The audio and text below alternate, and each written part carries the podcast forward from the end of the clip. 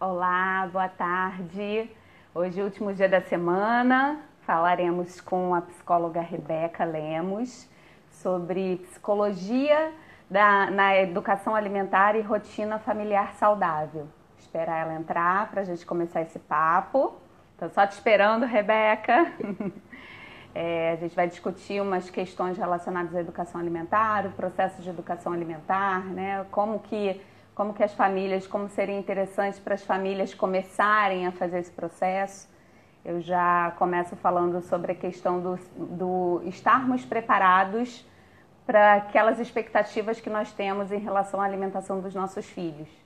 Então, esse é um processo que é um processo, como, pra, como eu comecei a dizer, e esse processo é muito mais interessante quando a gente se planeja para que isso aconteça da melhor forma possível, diminuindo as expectativas, organizando pela, nos organizando, né, para o que vamos enfrentar em relação à família, etc. Oi, Paula! Ah, que bom! Vamos fazer uma live nós três para botar o papo em dia. Deixa eu aceitar a Rebeca. Chegando, Rebeca. Olá, Dani. Olá! Oi! Chegamos! Que coisa boa! Não Ó, é? A Paula tá aqui vendo a gente também, hein? É, e aí, tietando, né? Vamos fazer uma nós três depois. É, bora fazer uma nós três. Quem sabe eu, eu, uma prima minha disse que eu vou ficar verminosa das lives.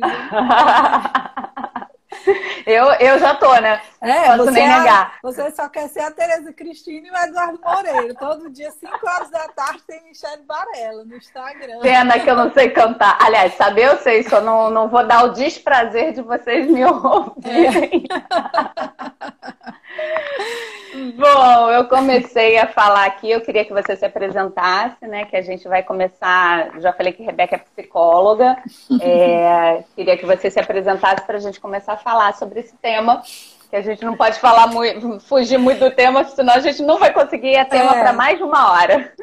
É tema para Hoje a gente combinando, né, Michelle? Foi mais de uma hora, eu acho. Mais de uma hora, só para a gente fazer uma resenha do que para se organizar. É. Então, assim, eu sou a Rebeca, sou psicóloga, né? é, sou psicodramatista também. E combinei com a Michelle de fazer essa live, né? Mas eu não atendo criança. É, mas você atende os adultos que vão ter as crianças e vão acompanhar essas crianças Exatamente. ao longo desse processo. E, o e nesse momento é acho que é o mais importante. É. Pronto, é fazer com que esses adultos né, assim, tenham uma, uma forma, consigam uma forma tranquila, saudável, leve, dinâmica, né? De fazer esse processo da introdução alimentar que é tão importante, né? E sem desistir antes de começar, né? Ou no início do caminho. É, desistir exatamente. achando que é uma coisa impossível ou difícil. É, Para dar introdução ao tema, eu queria rapidamente falar sobre o que é educação alimentar, né? E alguns pontos específicos e importantes que eu acho que são fundamentais para iniciar a nossa, nossa discussão. Então, quando a gente fala no processo de educação alimentar, não confundam com introdução alimentar. A introdução alimentar ela está dentro do processo de educação alimentar. Então, a educação alimentar é um processo que vai começar quando a criança nasce. Então, desde a, se a gente for pensar desde a amamentação, então a escolha pela amamentação, e se aquela família não consegue é, implementar a amamentação exclusiva, ela vai utilizar fórmula, como que ela vai utilizar essa fórmula, quantas vezes, etc. Então, isso já faz parte de um processo educativo, porque está, vai estar muito relacionado com a postura daqueles indivíduos que estão alimentando aquela criança em relação ao alimento, que naquele uhum. momento vai ser a fórmula infantil. É, e depois essa postura costuma ser arrastada até o primeiro ano de vida. Então eu, eu vou dar um exemplo bem prático, bem rápido. É, mães de bebês, é, famílias, né? De bebês pequenos que tiveram dificuldade de ganhar peso nas primeiras semanas de vida, por exemplo. São pessoas que tendem a hiperalimentar a criança, sempre com aquele medo da criança perder peso, de ficar magra demais, abaixo da curva, de não crescer. E esse fantasma, que eu chamo fantasma da mãe do prematuro, é, o fantasma da família do prematuro, o fantasma da família da criança com baixo peso, isso daí costuma acompanhar não só aqueles primeiros meses iniciais, aqueles primeiros seis meses, mas costuma acompanhar muitas vezes a vida da criança inteira, com uma hiperalimentação e uma vamos alimentar essa criança a qualquer custo, que também é uma outra coisa que tem que ser dissociada de comportamento. Então, quando falamos um processo de educação alimentar, eu falo bastante isso. Eu gostaria muito, e é um, o meu papel dentro da sociedade, dentro da parte técnica que me cabe, é fazer um convite sempre para as pessoas é, prestarem atenção na educação alimentar, assim como elas prestam atenção na educação do simples bom dia, boa tarde, boa noite, de ensinar a criança onde jogar o lixo, de ensinar a melhor escola para aprender matemática, português, química, etc. Mas também ela aprender a ter uma boa relação com o alimento, com a alimentação, uma boa relação com o alimento, com a alimentação e com a sua cultura, conseguiu ter como adulto dentro daquela conjuntura familiar. Afinal de contas, é, eu faço convite para reflexão, já que nós temos o índice de obesidade, de transtorno alimentar, de é, é, angústias em relação a peso, a corpo, ao alimento, a comer e culpas relacionadas ao alimento. E você, como psicóloga, pode me cortar aqui dizendo se eu estou errado ou não. E isso cada vez mais vai aumentando, tem aumentado uhum. lá no adulto. Isso. E esse processo ele começa lá na infância, lá no, nos primeiros momentos em relação à alimentação, é, como que essa família se, é, se propõe a conduzir esse processo. Então, esse processo começa muito cedo, esse processo ele precisa ser acompanhado, é, de preferência estudado, né, ter, ter boas indicações e precisa ser um processo sem pré conceitos. Isso Exatamente. são coisas importantes em relação a esse, essa, esse, nossa, essa nossa discussão de educação alimentar. E eu tenho que entender também que muitas vezes esses pais, eu tenho falado isso em outras lives, para quem não assistiu as outras, eu já comentei isso em outras vezes. É, a gente fala muito de educação alimentar na criança, a gente fala muito de reeducação alimentar no adulto mas muitos adultos não tiveram. Como é que eu vou fazer uma reeducação alimentar num adulto que não teve uma educação alimentar?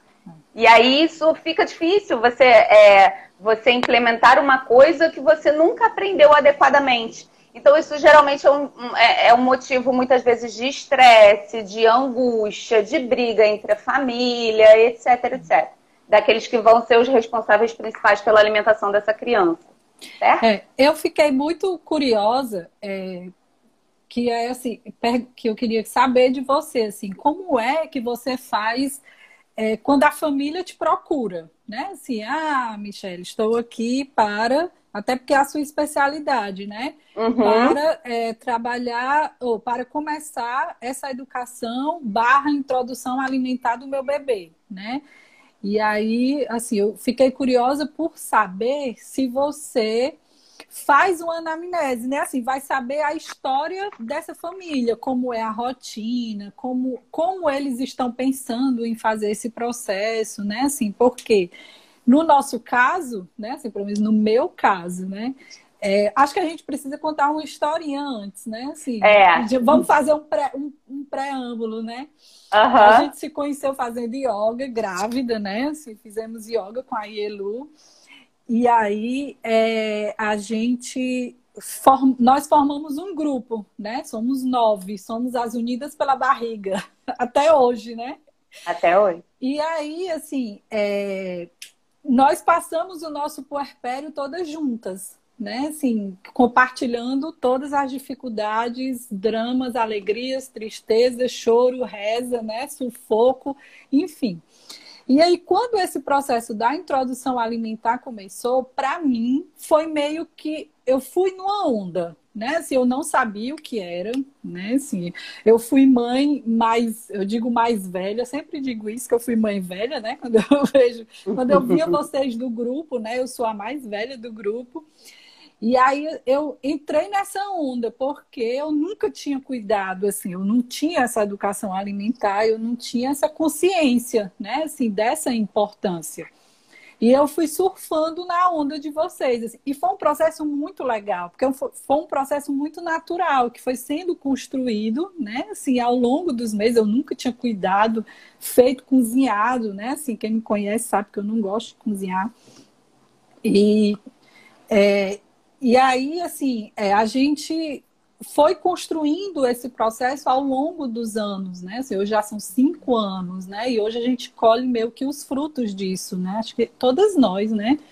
Uhum. E foi um processo muito feliz, porque existia esse compartilhar, né? Assim, existia essa comunidade, né? Assim, esse comum, esse objetivo comum, né?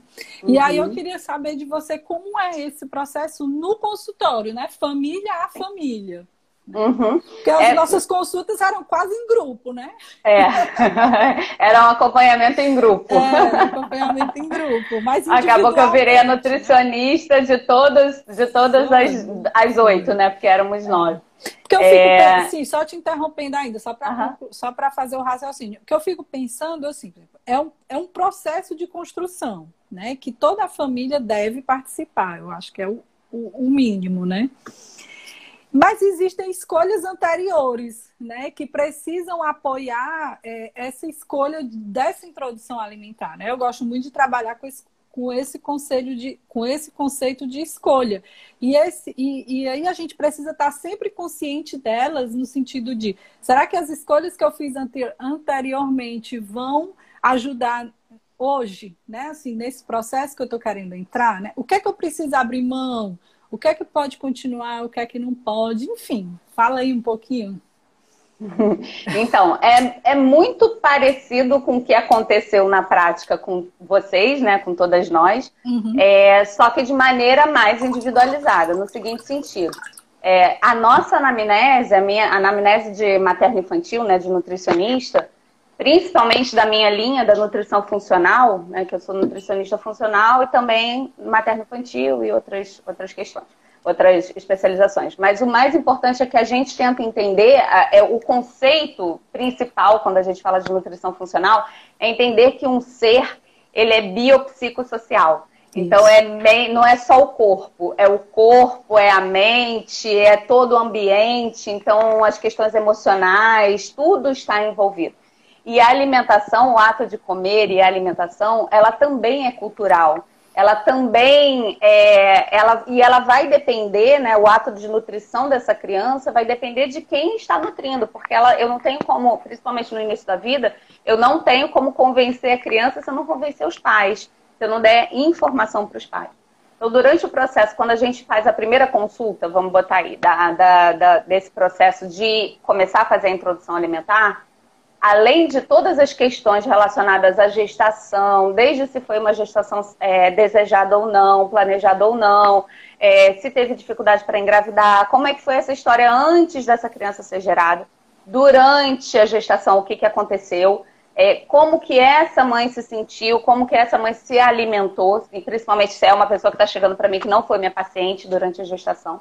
Então, como que tudo que aconteceu porque várias dessas coisas, só para ter um exemplo, se a mãe comeu doce demais, se a mãe teve diabetes gestacional, dependendo do, do perfil alimentar durante a gestação dessa mulher, eu já sei que muito provavelmente essa criança vai ter escolhas alimentares XYZ, porque tem vários estudos que demonstram isso.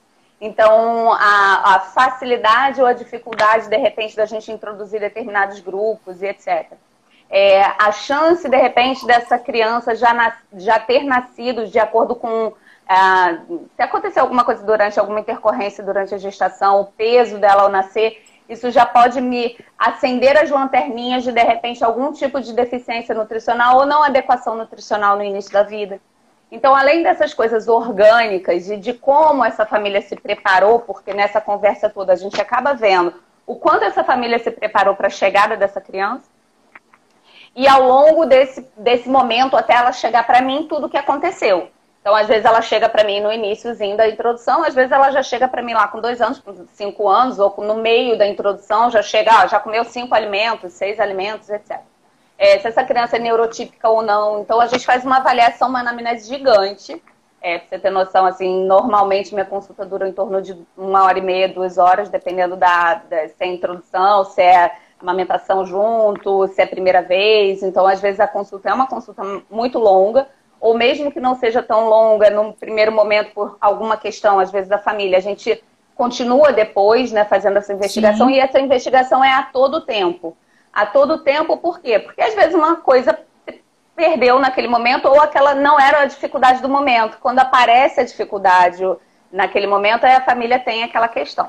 Então, essas coisas todas são avaliadas para saber onde é que ela está naquele tempo e espaço, qual é a demanda dela naquele momento, e aí eu venho para as expectativas para saber o que, que ela pensa sobre alimentação complementar, o que, que ela tem de informação até o momento, porque a informação está aí, né? É. Solta no mundo, tipo uma live dessas. Então, de repente, ela já assistiu alguma coisa, ela vem assistindo, ela vem estudando, ela vem se preparando, ou não, tá, nunca pensou nisso e de repente foi. Né? ou a pediatra falou, vai, é, ou conheceu alguém que aí esse alguém fez algum start que virou a chavinha e foi, Isso. né? ou vou dar uma chance aqui, ou então já era uma questão, eu como muito mal, eu não queria que meu filho comesse tão mal assim. Isso acontece muito. Ah, eu Isso. recebo muita gente assim.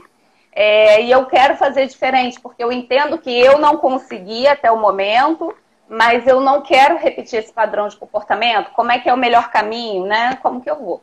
Então a gente aí depois dessa chega nesse momento onde eu avalio qual é o conceito prévio, justamente isso que você falou, né? As, as escolhas que esse indivíduo, que essa família, né, que está ali na minha frente fez anteriormente, até aquele momento que chegou ali. É, se existe uma questão que precisa ser corrigida com mais urgência, alguma patologia, enfim, alguma questão ou outra. É, e além disso, a gente, eu vou avaliar as expectativas que ela tem em relação à alimentação. Vou dar um exemplo aqui. Recebo muita criança é, chegando com seis meses que quer fazer BLW, que é um tipo de introdução, né? uma estratégia de introdução da alimentação complementar. Mas muitas vezes, o que, que a gente tem que. O que, que eu avalio? Eu falo, eu amo, minha Maite fez BLW, Maite foi BLW clássico, ela comia tudo sozinha, desde o início. E, e eu sou uma que falo, BLW nem sempre é para toda a família embora o método seja muito bom, mas aquela família, quem é que vai alimentar aquela criança? Né? Quem é que vai estar responsável pela alimentação daquela criança? A pessoa que vai, porque às vezes quem chega lá é a mãe ou o pai doido para fazer BLW, mas quem vai dar a comida é a avó. Que se a criança botar um negócio na boca e fizer um gag reflex, ela vai se apavorar de tal forma que ela pode criar um, um ambiente altamente estressante e pular lá para a live de ontem de dificuldades alimentares. Então, acaba que a gente eu preciso e eu avalio tudo, inclusive quem é que vai ficar. Então, quem são os coparticipativos da alimentação dessa, dessa, dessa criança, dessa família. Porque a criança está ali. E aí tem toda a comunidade que está ao entorno dela e que quem que vão ser os responsáveis por conduzir esse processo.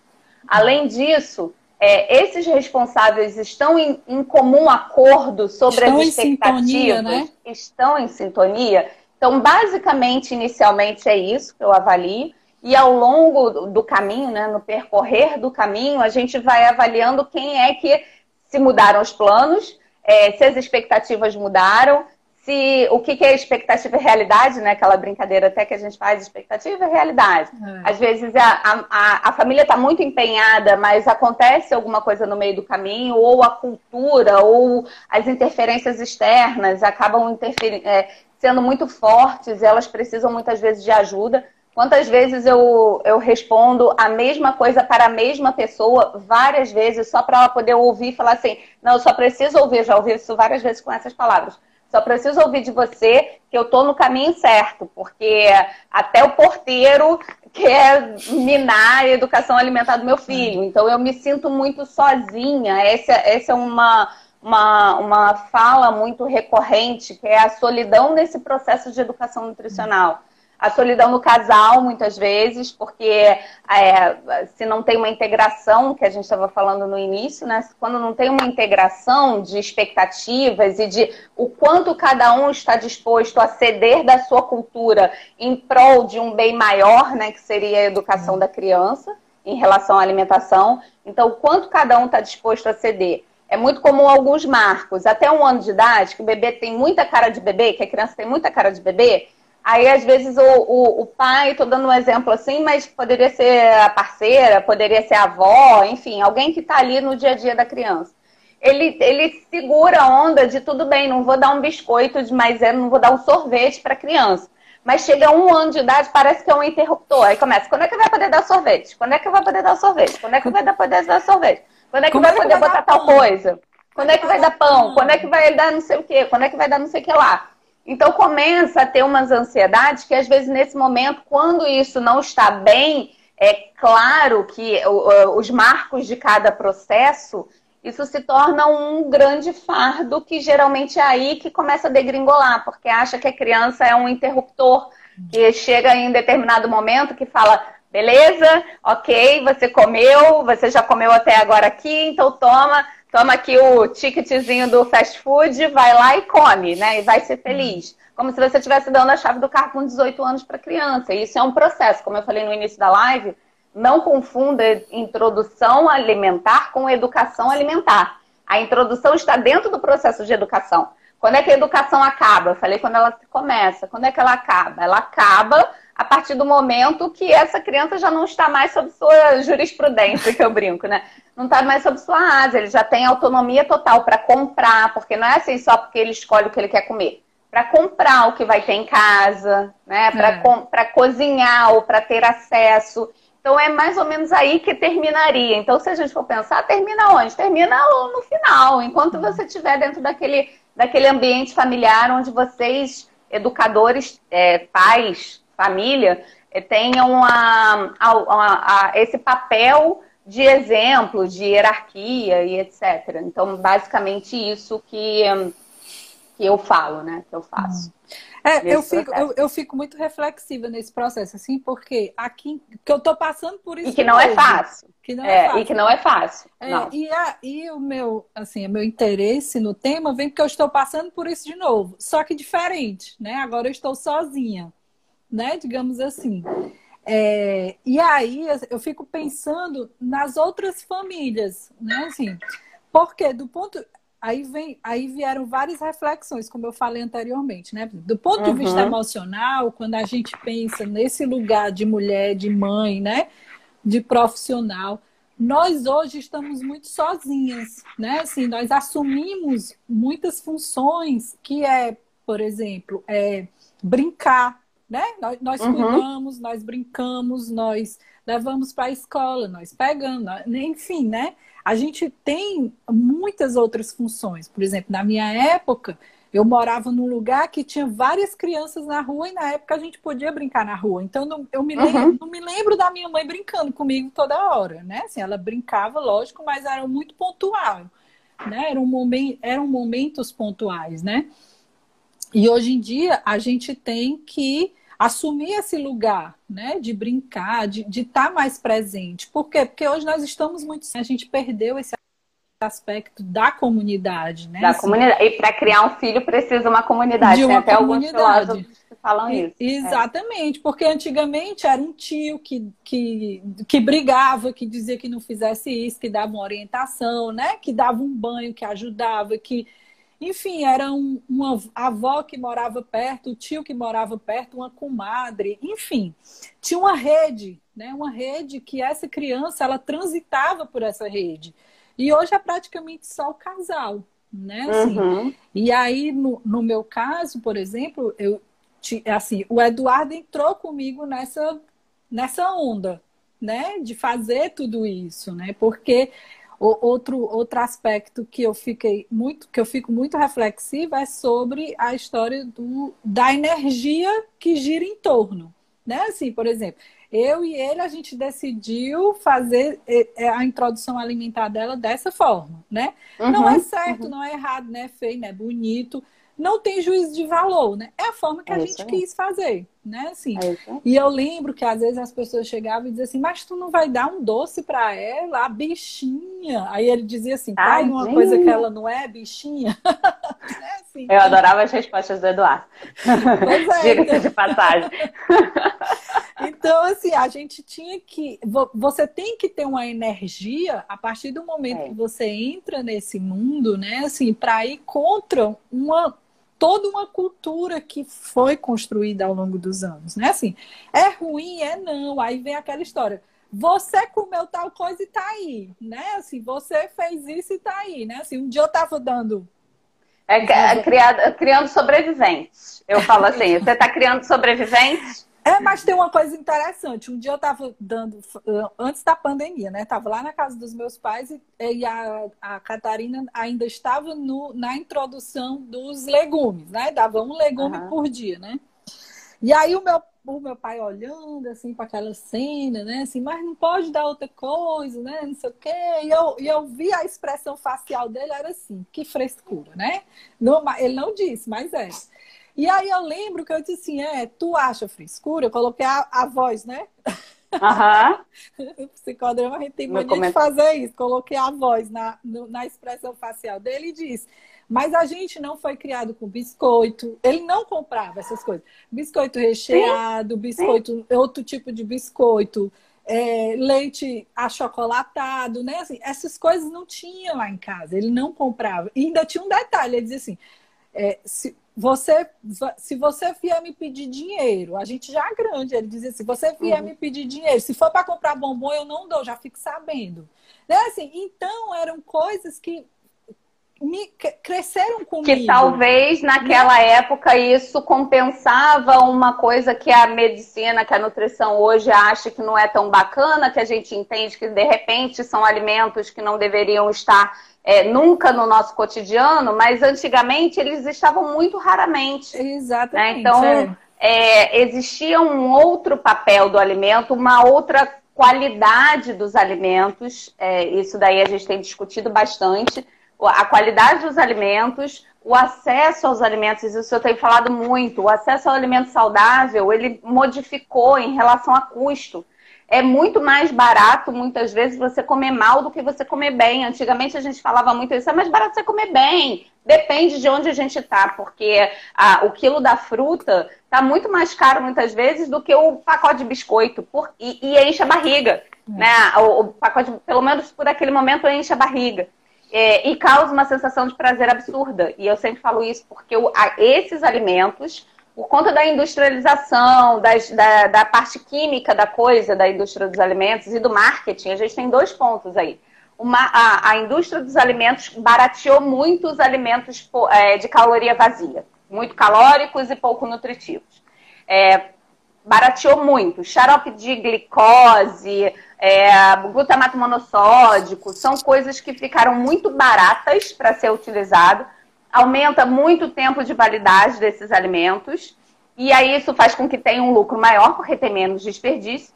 E além disso tudo, eles são todos, esses alimentos são todos desenhados para dar prazer, desde o momento onde você bota na boca a crocância, etc, etc. Então, como eles são desenhados para dar prazer, o que, que a gente tem que entender? Que quanto e eles são pouco nutritivos. Então, quanto antes você coloca isso na alimentação das crianças, é essa a nossa grande bandeira hoje em dia. Quanto antes a gente coloca isso na alimentação da criança, eu tenho que entender que ela vai estar deixando de comer alimentos saudáveis, além dela estar comendo um alimento ruim, né, nutricionalmente ruim, ela vai estar deixando de comer alimentos saudáveis, porque o estômago da criança é pequeno, porque se ela tiver com todas as. Tudo, tudo funcionando do jeito que tem que funcionar, ela não come é, por olho grande, ela come quando ela está com fome, ela fica saciada, ela pode até comer um pouquinho a mais porque ela gosta daquilo, mas ela para. Não é igual o adulto que compensa na comida, né? Que é um ponto que eu quero é. levantar aqui já já. Então, acaba que ela deixa de comer alimentos saudáveis e além dela deixar de comer alimentos saudáveis, ela está sendo exposta muito cedo a alimentos que têm, a, a, comidas e alimentos que têm uma capacidade direta de alterar metabolismo. Então, assim, eu não estou falando só do, do romantismo da nutrição de pensar em relação a, ah, vamos comer bem, né? E no processo de educação alimentar também. Mas eu estou falando de coisas que é, é um mais um igual a dois. Você come gordura trans, você leva seu, é, seu colesterol ruim. Então, assim, independente do resto porque ele causa isso. Então, quando a gente discute esse processo de educação alimentar, é, são escolhas sim, mas baseado numa coisa que eu sempre, que é a minha grande bandeira, é fazer o quê? A escolha é sua, é da é. sua família. Você vai escolher se você vai por esse caminho ou não, mas o meu papel é te dizer exatamente tudo o que pode acontecer como que é desvendar os mistérios, né? E, e tentar te conduzir de, na melhor maneira possível. Então, gerenciando danos muitas vezes. Então, vai dar o biscoito. Decidiu, ó, decidi que eu vou dar o biscoito tal, é, que eu preciso dar pelo menos uma vez na semana, que é quando a minha mãe fica com a minha filha, porque se ela não ficar com esse raio desse biscoito em casa, quando eu chegar, ela vai ter dado, vai ter na esquina comprado biscoito qualquer e vai dar para ela. Então, tá, esse é o, esse é o problema. Temos um problema real aqui nesse momento. Como que a gente vai gerenciar isso? Então, tem algum no mercado que seja é, equivalente de sabor ou equivalente de, de angústia daquele adulto e que, que acalme essa angústia daquele adulto, né? Que na verdade ele tinha que estar indo para psicóloga para trabalhar essa angústia. Mas que naquele momento a gente consiga gerenciar e que é um pouquinho melhor, né? As escolhas como é que a gente vai fazer? Trazer essa, essa, essa pessoa até o consultório, a gente tenta, porque volto a dizer, né? Meu trabalho é, é, é educar a família que está com aquela criança naquele processo. Só que às vezes não quer ir, é muito resistente, enfim, tem outras questões aí em relação a isso. Mas nesse momento dessas escolhas, dessas concessões que a gente está tá discutindo aqui, acho que uma coisa é fundamental que todo adulto deveria pensar desde sempre, desde, ou pelo menos desde hoje, se nunca pensou nisso até o momento. Por favor, vamos fazer terapia. no seguinte sentido, brincadeiras à parte, mas no seguinte sentido, a gente tem que dissociar já passou a época. A gente, a gente chegou nessa associação de que açúcar é afeto. Estou falando açúcar, mas todas as outras coisas relacionadas a isso, né? As besteiras. É, a gente tem que dissociar, desconstruir que a gente tem que dar afeto através de açúcar, através de alimentos não saudáveis.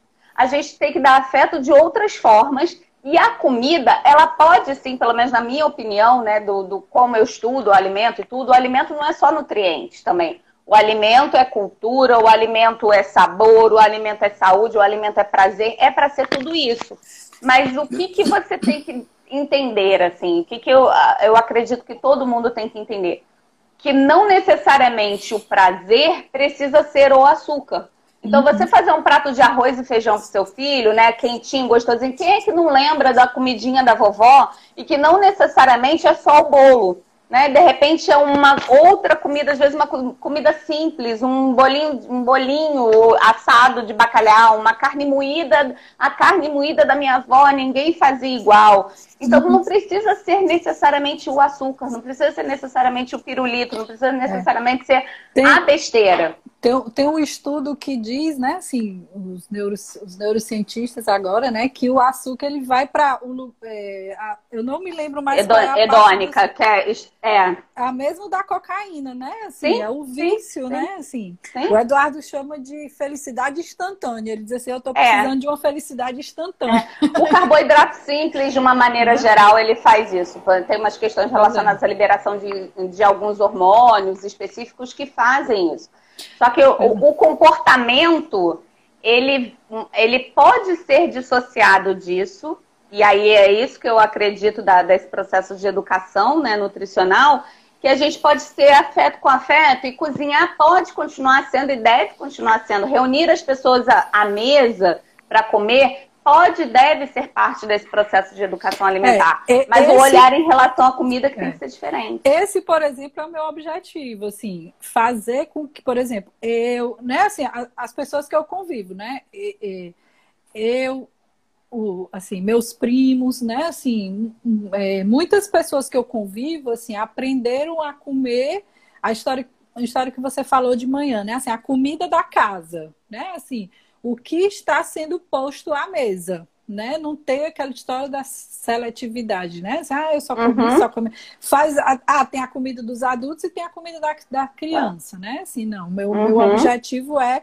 fazer com que ela coma tudo, né? Assim, o que está posto à mesa, né? Que foi meio uhum. como a gente cresceu, né? Assim, Sim. em casa Sim. era meio que assim. No Eduardo também era assim, né? Assim, então são, foi nossa educação, nossa cultura, né? Assim, mas aí voltando um pouco, assim, essa família hoje, ela tem muito, muito, como é que diz? É, muitas funções, né? Assim, principalmente a mulher, né? E eu acho que nessa nossa reflexão, assim, tem que pensar nesse lugar dessa mulher, nessa introdução, porque é ela que vai fazer, é ela que puxa o barco, né? Assim, Normalmente, muito, sim. Muitas vezes é ela que compra, é ela que faz, né? Assim, é ela que, né?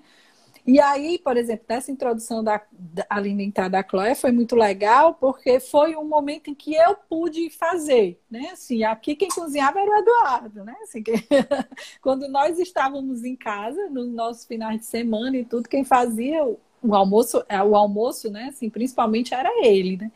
E com ela, não, eu passei a ter, né? Eu me lembro do prazer que eu tinha de fazer esse prato para ela, né? E o prazer que eu tenho hoje de fazer para Catarina, por exemplo. Mas né? isso assim. você foi uma coisa que você aprendeu que você, você aprendeu, eu né? Aprendi. Você não imaginava não. que você ia ter esse prazer não, até não. o momento onde você entendeu a importância. A importância Exatamente. E aí vem. E começou a executar e viu que não era tão difícil como imaginava. Exatamente. E aí vem a história das escolhas anteriores que eu falei anteriormente, né? Assim, no começo. Por exemplo, é, na época eu me lembro que eu tinha uma reunião duas horas da tarde.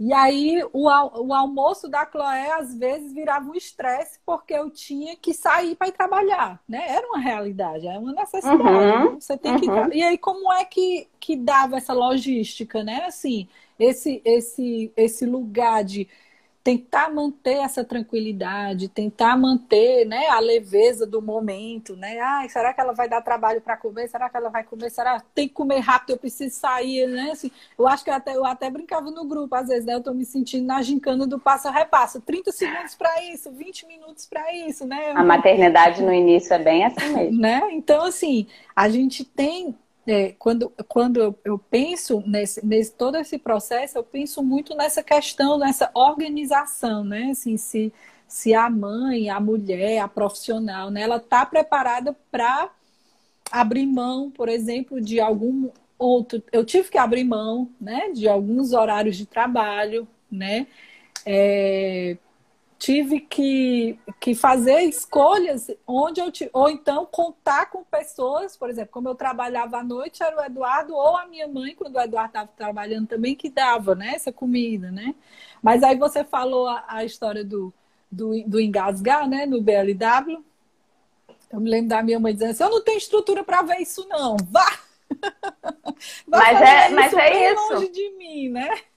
mas é isso. Oh, e aí uma coisa, um ponto desses aí, que, é, na verdade a introdução alimentar ela depende basicamente de, de duas coisas, eu acho assim, mais, né? Mas vamos botar pontuar aqui para o que a gente está falando agora nesse momento.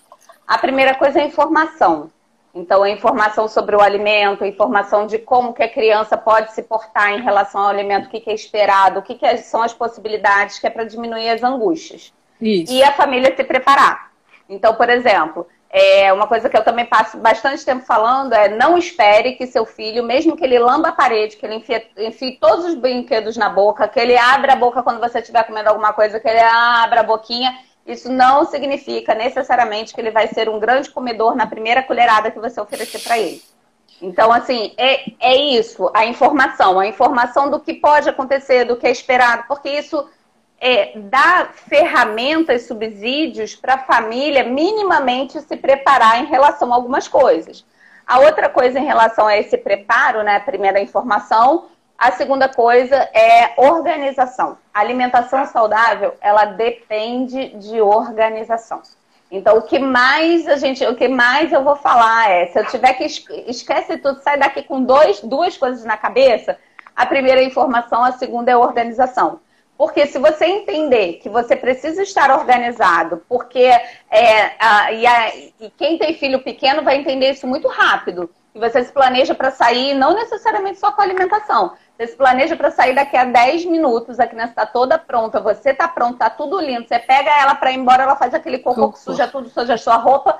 E aí, aqueles cinco minutos que você estava adiantada, vira uma hora de atraso no seu compromisso. É. Então, quando a gente bota a alimentação aí na jogada, é mais uma coisa que a criança está aprendendo, independente do que você dê, mesmo que seja uma papinha lisa, tem crianças que vão demorar papinha lisa uma hora para comer. Então vai depender de várias coisas. Então a, a, o, a família, quem vai estar ali responsável, ele precisa entender, porque isso diminui um pouco o estresse no sentido de eu saber que isso é esperado, que eu não sou a pior pessoa do mundo, que não, o problema não sou eu, não é meu filho é. que é diferente, que todo mundo, quantas vezes no grupo uma falava assim, ele tá fazendo não sei o que que ele não fazia, eu, eu também, eu também, eu também, eu também, ainda mais é. que eram todo mundo da mesma idade, né? É. Então, eu também, eu também, eu também. Eu falo muito dos grupos, se aproxime sempre de isso. pessoas que estejam na mesma vibe de, nesse sentido, de preferência na mesma sintonia de, de condução de educação, de, etc., porque fica, você se sente mais fortalecida. Isso daí é Isso. é fato. E, e, essa questão de você entender o que, que você, o que, que pode te esperar ali na esquina, na curva, faz com que você esteja minimamente organizada. Então, por exemplo, é, se um, um, dia na semana você precisa sair naquele horário que é mais próximo, né? É, de repente não vale a pena adiantar o horário da comida, ou deixar para depois, ou inverter, ou que, e outra coisa também, tirar a pressão, é, a pressão da alimentação. A pressão da alimentação é sempre um problema. Tirar a pressão da alimentação, porque muitas vezes essa criança está mamando e está no iníciozinho da introdução.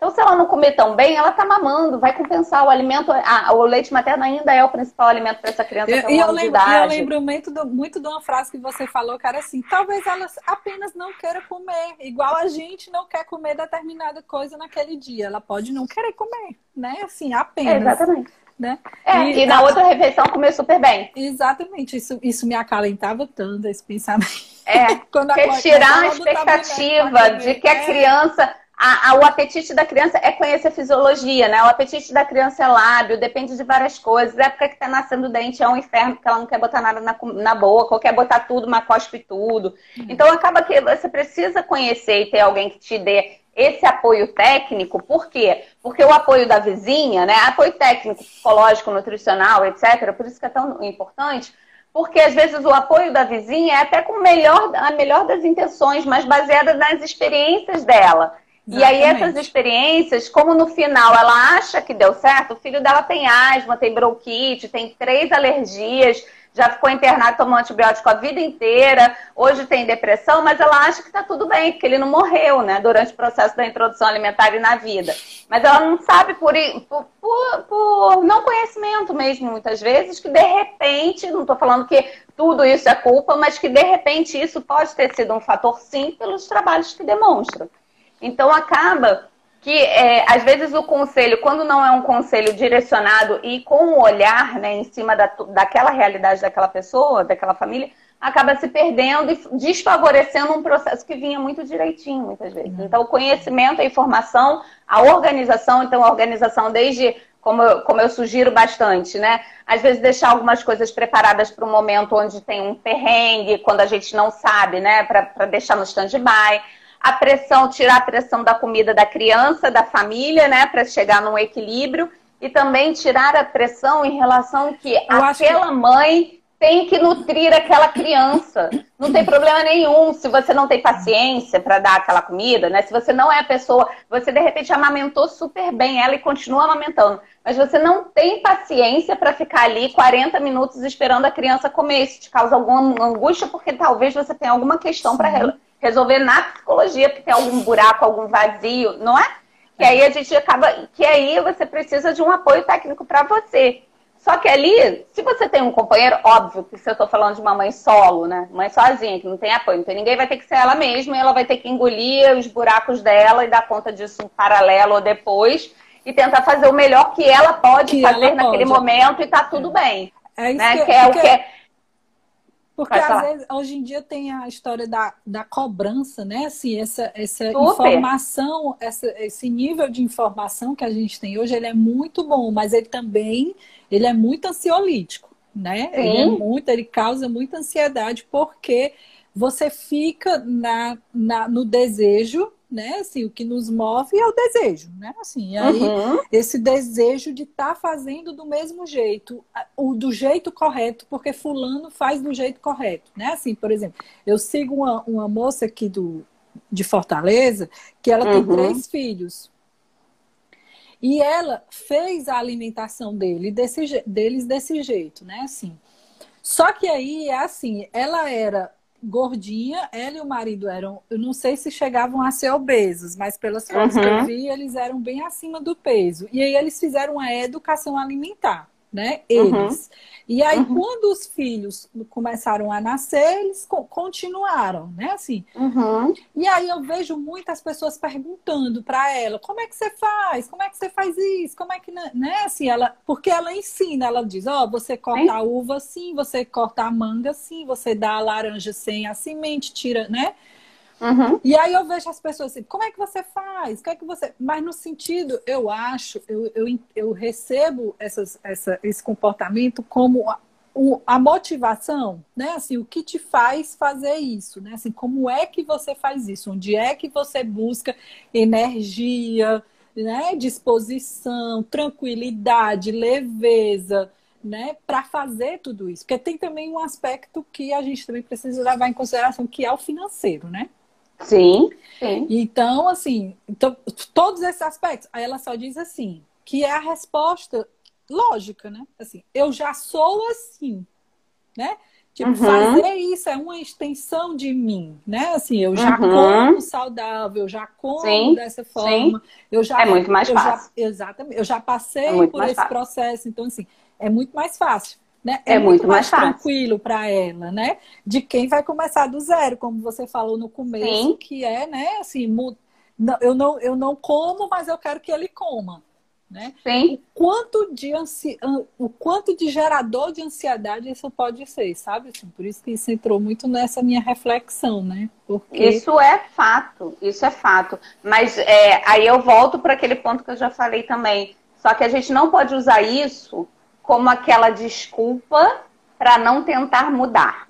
Que, gente, que, normalmente as pessoas acabam se agarrando nisso para ser aquela tábua do, do, da justificativa do meu fracasso. No fracasso no sentido não porque fez errado, mas no fracasso do sentido que não atingiu as expectativas que ela mesma criou. Sim muitas vezes, né? Então, assim, qual seria o caminho? O caminho é você se munir de informações. Então, se você não dá conta de fazer sozinho, tem muita gente que faz a introdução alimentar muito bem, obrigada sozinha em casa e a introdução linda.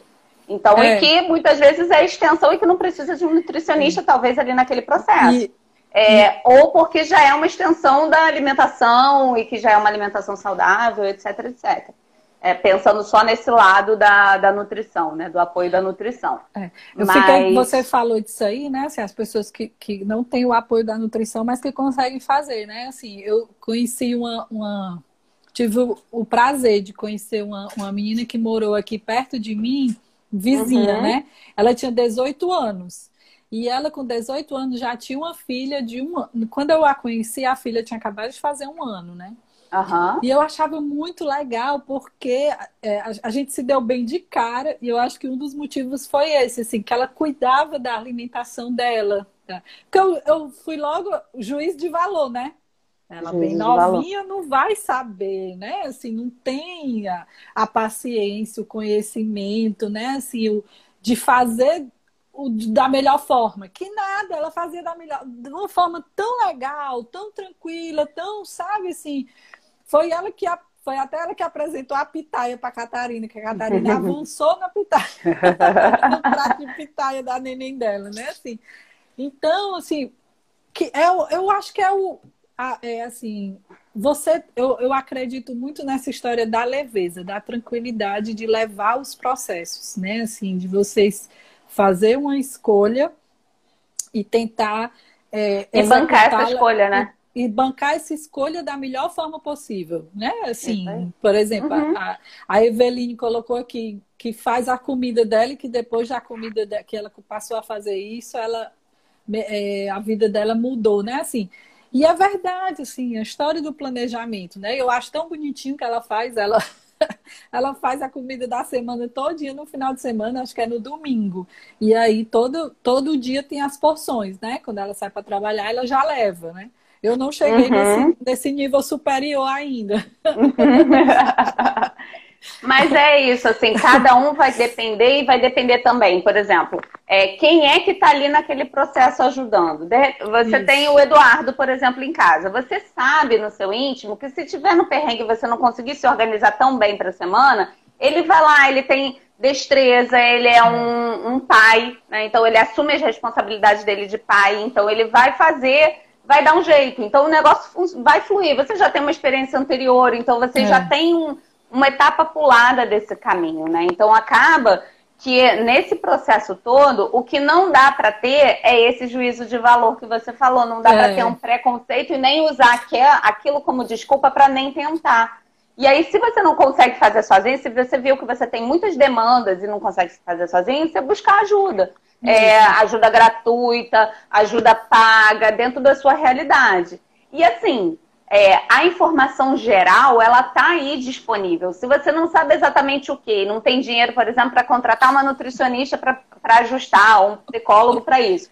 Se você sabe que a informação está aí, o que, que, que, é saudável? Legumes, verduras e frutas, né? comida de verdade, comida de panela, desempacotar menos e comer mais comida da, da natureza mais minimamente processada e postergar ao máximo a introdução desses alimentos que não são interessantes. Se você consegue fazer isso o máximo de tempo que você conseguir, você já está assim tendo um ganho, um benefício gigantesco. Enquanto isso, você vai tentando em paralelo, tentar se organizar, tentar mudar a sua postura com a alimentação, falo bastante isso.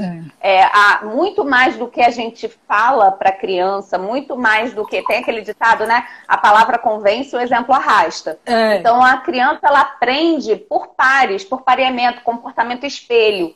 Então o que você vai fazer vai falar tão alto com, do que é, como o que você vai dizer que ela tem que fazer. Então, acaba que esse. Por isso que eu volto a dizer, o processo de educação é, alimentar, né, o nutricional, ele, o ideal é que ele seja feito com a família, ou pelo menos que você se tenha ainda as suas questões e as suas dificuldades, que você entenda que o alimento saudável ele pode dar prazer, então cair aquele mito e aquele preconceito de que só o que dá prazer é alimento porcaria. O alimento saudável ele pode e ele vai dar prazer, e eu conheço várias pessoas, adultos e crianças, que aprendem com a ter isso né, ao longo da vida. Eu sou nutricionista, mas eu fui criada por aquela avó que abria a geladeira e tinha cinco tipos de doce na, na, na geladeira. É, lá em casa não que, tinha. Que tipo criava com afeto de. O afeto era comida. E eu tenho uma ótima relação com a comida hoje, é, ao longo da minha vida, eu fui construindo, e, obviamente por, pela questão técnica também, o conhecimento pelo alimento, etc.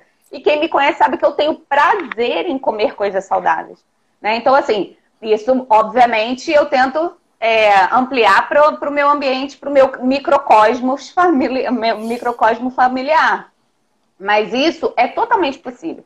Só que eu, o, o que eu volto a puxar aqui é que quanto antes você começa esse processo, né? E quanto mais você vai levando isso com leveza e, e e é, se informando para ver qual é o melhor caminho dentre aqueles que vão ser apresentados para você, qual uhum. é o uhum. melhor caminho que você pode seguir para fazer esse balanço, porque realmente uhum. é difícil. É, aí a gente fala, tira o romantismo da coisa, né? Não estou romantizando.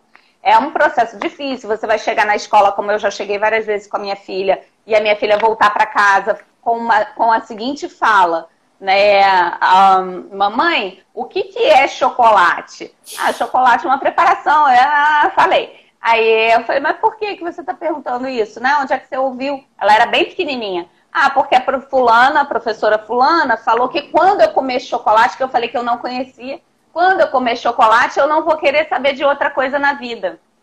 Olha a informação psicológica que você está dando para uma criança quando você fala esse tipo de frase, né? Olha uhum. quanto que isso pode ter impacto na você como psicóloga pode me, me confirmar se isso, se isso tem. Isso tem um impacto na, na, na, construção ou na desconstrução em relação a coisas que a gente está processando, fazendo esse processo. Então, é, os adultos eles precisam entender como que eles vão se posicionar frente àquelas crianças e como eles vão fazer os, os comportamentos e o que, que eles vão valorizar ou não. Quando a gente senta para comer uma sobremesa, Você não precisa na frente, é, a sobremesa é gostosa, ela vai gostar e tal. Não, você não precisa pegar a comida e comer a comida com cara blazer e chegar na hora da sobremesa e, ai, que delícia, orgasmos múltiplos quando tá comendo, se você não quer que ela tenha aquele tipo de comportamento, porque senão ela vai ter aquele tipo de comportamento, porque ela percebe que aquilo está te gerando um prazer muito maior do que quando você come fruta. Aquela outra história, né? Come a fruta para poder comer tal coisa. Essas, essas negociações, elas nunca devem ser feitas, porque elas, elas geram informações que ficam dentro da psique das, das pessoas. É. É. Né?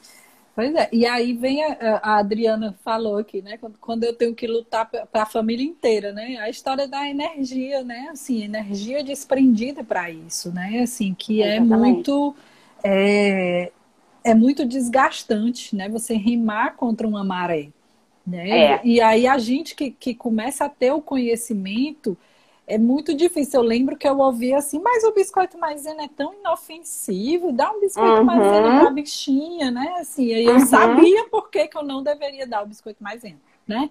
É, e aí, e aí isso, isso, te dá segurança, né? Isso me o dá Flávio, segurança, exatamente. O Flávio estava falando justamente sobre isso. Ele falou lá atrás a história de que só o leite materno não sustenta, entre outras coisas. Isso. É difícil e desgastante esse processo com os familiares tem que estar muito seguro mesmo, tem que estar super seguro, porque o que vai te dar motivação, né? Eu sempre falo, motivo para ação é justamente é, é justamente o que vai te dar segurança para você conseguir seguir naquele caminho que você escolheu, né? Seja Sim. ele de um jeito ou de outro, ou no meio do caminho, mas vai te dar segurança, pra, principalmente quando você tem que lutar contra uma indústria, a indústria do desmame, a indústria do açúcar, essas indústrias todas. E ele também fala tem a relação da criança gordinha, criança saudável, ao contrário da mesma forma, tá muito magrinho, enche de mucilão. É a mesma coisa.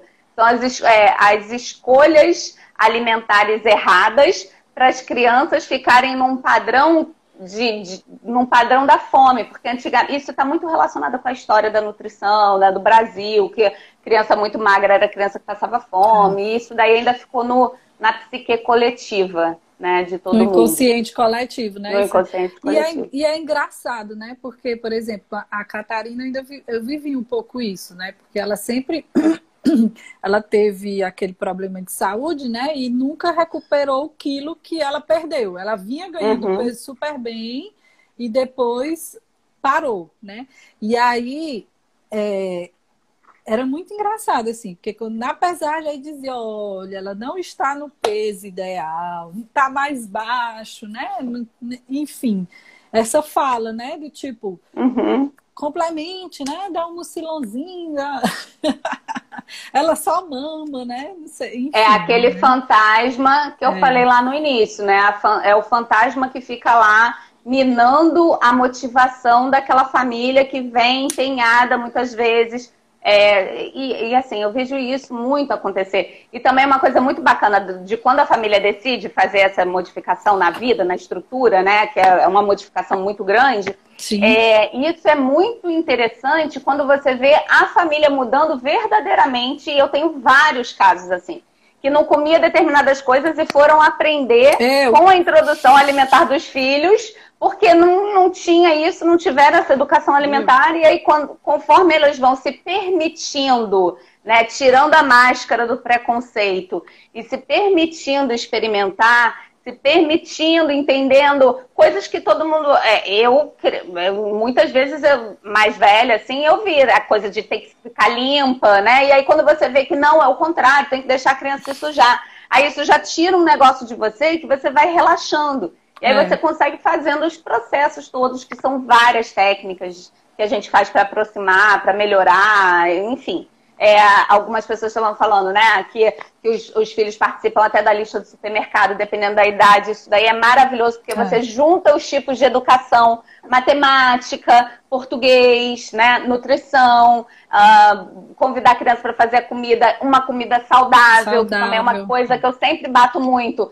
Os raios das, das, das atividades de educação nutricional das escolas sendo biscoitinho de cebola. Aí você vai olhar, é farinha branca com um pacote de sopa de cebola em pó cheio de glutamato monossódico. Então, assim, você não está trabalhando educação nutricional quando você tem esse tipo de, de comportamento. E também a educação cozinhar não é só salada de frutas, é. também. Porque assim, Exatamente. você também fica muito aquém do que é a realidade que vai se encontrar. É, e vou... encontrar a realidade de cada família, né? É. Você falando dessa história do espelho, né? Assim, a, a minha cunhada, né, fez isso muito bem com meu sobrinho, né? Assim, ele come super bem, né? Assim, puxado por ela, né? E meu irmão uhum. também passou a comer melhor, puxado por ela, né? Melhor que eu diga assim, comer mais frutas, mais verduras, né? Mais uhum, uhum. esse tipo de alimento, né? Assim, é, ainda bem, assim, também que ao meu redor tem muitas pessoas, né? Tem minhas primas que também fazem é, isso. Tem uma, né? tem uma rede de tem apoio. Tem uma rede de pessoas que pensam dessa forma e que é. gostam é. de fazer esse tipo de, de atitude, né? Assim, sim, esse sim. tipo de introdução alimentar. Ai, faltam 27 saudável. segundos! Eu não Ai, vi! Meu Deus! Pois Vamos nos despedir! Agora. A gente se despede. Muito obrigada. Vamos marcar Ai, outra live. Agradeço a oportunidade. Foi ótimo. Foi ótimo. Um beijo, pessoal. Sem preconceito com alimentação. É, e cuidem dos certo, seus vazios. Cuidem dos seus vazios, que vamos, vai dar certo. com tranquilidade que dá certo, né? Isso. Olá, boa tarde. Hoje é o último dia da semana. Falaremos com a psicóloga Rebeca Lemos sobre psicologia da, na educação alimentar e rotina familiar saudável. Esperar ela entrar para a gente começar esse papo. Estou só te esperando, Rebeca. É, a gente vai discutir umas questões relacionadas à educação alimentar, o processo de educação alimentar, né? Como que, como que as famílias, como seria interessante para as famílias começarem a fazer esse processo. Eu já começo falando sobre a questão do, do estarmos preparados para aquelas expectativas que nós temos em relação à alimentação dos nossos filhos. Então, esse é um processo que é um processo, como, pra, como eu comecei a dizer, e esse processo é muito mais interessante quando a gente se planeja para que isso aconteça da melhor forma possível diminuindo as expectativas, organizando pela, nos organizando, né, para o que vamos enfrentar em relação à família, etc. Oi, Paula! Ah, que bom! Vamos fazer uma live nós três para botar o papo em dia. Deixa eu aceitar a Rebeca. Chegando, Rebeca. Olá, Dani! Olá! Oi! Chegamos! Que coisa boa! Não Ó, é? A Paula tá aqui vendo a gente também, hein? É, e aí, tietando, né? Vamos fazer uma nós três depois. É, bora fazer uma nós três. Quem sabe, eu, eu, uma prima minha disse que eu vou ficar verminosa das lives. Eu, eu já tô, né? É, Posso você nem é negar. você só quer ser a Tereza Cristina e o Eduardo Moreira. Todo dia, 5 horas da tarde, tem Michelle Varela no Instagram. Pena que eu não sei cantar. Aliás, saber eu sei, só não, não vou dar o desprazer de vocês me ouvirem. É. Bom, eu comecei a falar aqui, eu queria que você se apresentasse, né? Que a gente vai começar. Já falei que Rebeca é psicóloga. É, queria que você se apresentasse para a gente começar a falar sobre esse tema. Que a gente não pode falar muito, fugir muito do tema, senão a gente não vai conseguir. É tema é, para mais de uma hora. É tema para Hoje a gente combinando, né, Michelle? Foi mais de uma hora, eu acho. Mais de uma hora, só para a gente fazer uma resenha do que para se organizar. É. Então, assim, eu sou a Rebeca, sou psicóloga, né? é, sou psicodramatista também. E combinei com a Michelle de fazer essa live, né? Mas eu não atendo criança. É, mas você atende os adultos que vão ter as crianças e vão acompanhar essas crianças Exatamente. ao longo desse processo. E, o e nesse momento é acho que é o mais importante. É. Pronto, é fazer com que esses adultos né, assim, tenham uma, uma forma, consigam uma forma tranquila, saudável, leve, dinâmica, né? De fazer esse processo da introdução alimentar que é tão importante, né? E sem desistir antes de começar, né? Ou no início do caminho. É, desistir exatamente. achando que é uma coisa impossível ou difícil. É, Para dar introdução ao tema, eu queria rapidamente falar sobre o que é educação alimentar, né? E alguns pontos específicos e importantes que eu acho que são fundamentais para iniciar a nossa, nossa discussão. Então, quando a gente fala no processo de educação alimentar, não confundam com introdução alimentar. A introdução alimentar ela está dentro do processo de educação alimentar. Então, a educação alimentar é um processo que vai começar quando a criança nasce. Então, desde a, se a gente for pensar desde a amamentação, então a escolha pela amamentação, e se aquela família não consegue é, implementar a amamentação exclusiva, ela vai utilizar fórmula, como que ela vai utilizar essa fórmula, quantas vezes, etc. Então, isso já faz parte de um processo educativo, porque está, vai estar muito relacionado com a postura daqueles indivíduos que estão alimentando aquela criança em relação ao alimento, que naquele uhum. momento vai ser a fórmula infantil. É, e depois essa postura costuma ser arrastada até o primeiro ano de vida. Então, eu, eu vou dar um exemplo bem prático, bem rápido. É, mães de bebês, é, famílias, né? De bebês pequenos que tiveram dificuldade de ganhar peso nas primeiras semanas de vida, por exemplo. São pessoas que tendem a hiperalimentar a criança, sempre com aquele medo da criança perder peso, de ficar magra demais, abaixo da curva, de não crescer. E esse fantasma, que eu chamo fantasma da mãe do prematuro, é, o fantasma da família do prematuro, o fantasma da família da criança com baixo peso, isso daí costuma acompanhar não só aqueles primeiros meses iniciais, aqueles primeiros seis meses, mas costuma acompanhar muitas vezes a vida da criança inteira uma hiperalimentação e uma vamos alimentar essa criança a qualquer custo, que também é uma outra coisa que tem que ser dissociada de comportamento. Então, quando falamos um processo de educação alimentar, eu falo bastante isso. Eu gostaria muito, e é um, o meu papel dentro da sociedade, dentro da parte técnica que me cabe, é fazer um convite sempre para as pessoas é, prestarem atenção na educação alimentar, assim como elas prestam atenção na educação do simples bom dia, boa tarde, boa noite, de ensinar a criança onde jogar o lixo, de ensinar a melhor escola para aprender matemática, português, química, etc.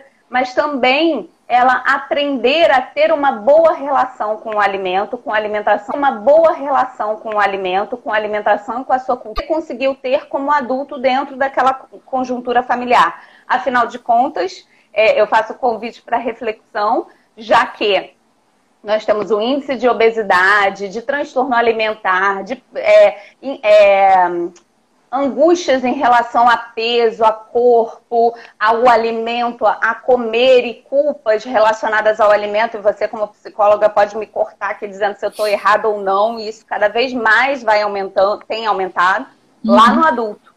E esse processo ele começa lá na infância, lá no, nos primeiros momentos em relação à alimentação, é, como que essa família se, é, se propõe a conduzir esse processo. Então, esse processo começa muito cedo, esse processo ele precisa ser acompanhado, é, de preferência estudado, né, ter, ter boas indicações e precisa ser um processo sem pré conceitos. Isso Exatamente. são coisas importantes em relação a esse, essa, esse, nossa, essa nossa discussão de educação alimentar. E eu tenho que entender também que muitas vezes esses pais, eu tenho falado isso em outras lives, para quem não assistiu as outras, eu já comentei isso em outras vezes. É, a gente fala muito de educação alimentar na criança, a gente fala muito de reeducação alimentar no adulto mas muitos adultos não tiveram. Como é que eu vou fazer uma reeducação alimentar num adulto que não teve uma educação alimentar? E aí isso fica difícil você, é, você implementar uma coisa que você nunca aprendeu adequadamente. Então, isso geralmente é um, é, é um motivo, muitas vezes, de estresse, de angústia, de briga entre a família, etc, etc. Daqueles que vão ser os responsáveis principais pela alimentação dessa criança. Certo? É, eu fiquei muito curiosa é, que é assim, que eu queria saber de você, assim, como é que você faz é, quando a família te procura, né? Assim, ah, Michelle, estou aqui para, até porque é a sua especialidade, né? Uhum. Para é, trabalhar ou para começar essa educação barra introdução alimentar do meu bebê, né?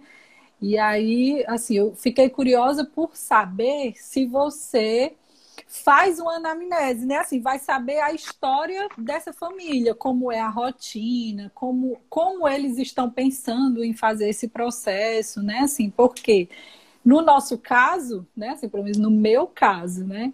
É, acho que a gente precisa contar uma historinha antes, né? Assim, é. Vamos fazer um, pré, um, um preâmbulo, né? Uhum. A gente se conheceu fazendo yoga, grávida, né? Assim, fizemos yoga com a Ielu. E aí é, a gente form... nós formamos um grupo, né? Somos nove, somos as Unidas pela Barriga, até hoje, né? Até hoje. E aí, assim, é... nós passamos o nosso puerpério todas juntas, né? Assim, compartilhando todas as dificuldades, dramas, alegrias, tristezas, choro, reza, né? Sufoco, enfim.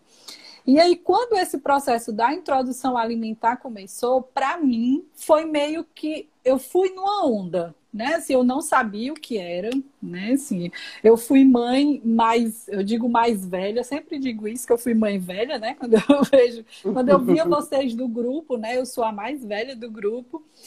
E aí eu entrei nessa onda, porque eu nunca tinha cuidado, assim, eu não tinha essa educação alimentar, eu não tinha essa consciência, né, assim, dessa importância.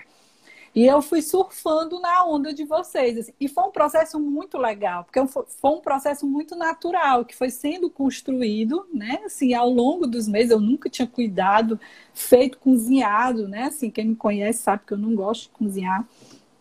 E é, e aí, assim, é, a gente foi construindo esse processo ao longo dos anos, né? Assim, hoje já são cinco anos, né? E hoje a gente colhe meio que os frutos disso, né? Acho que todas nós, né?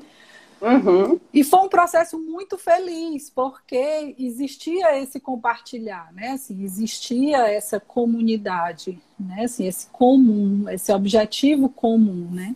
Uhum. E aí eu queria saber de você como é esse processo no consultório, né? Família a família. Uhum. Porque as é... nossas consultas eram quase em grupo, né? É, era um acompanhamento em grupo. É, um acompanhamento em grupo. Mas Acabou que eu virei a nutricionista de todas, de todas as, as oito, né? Porque éramos é. nove.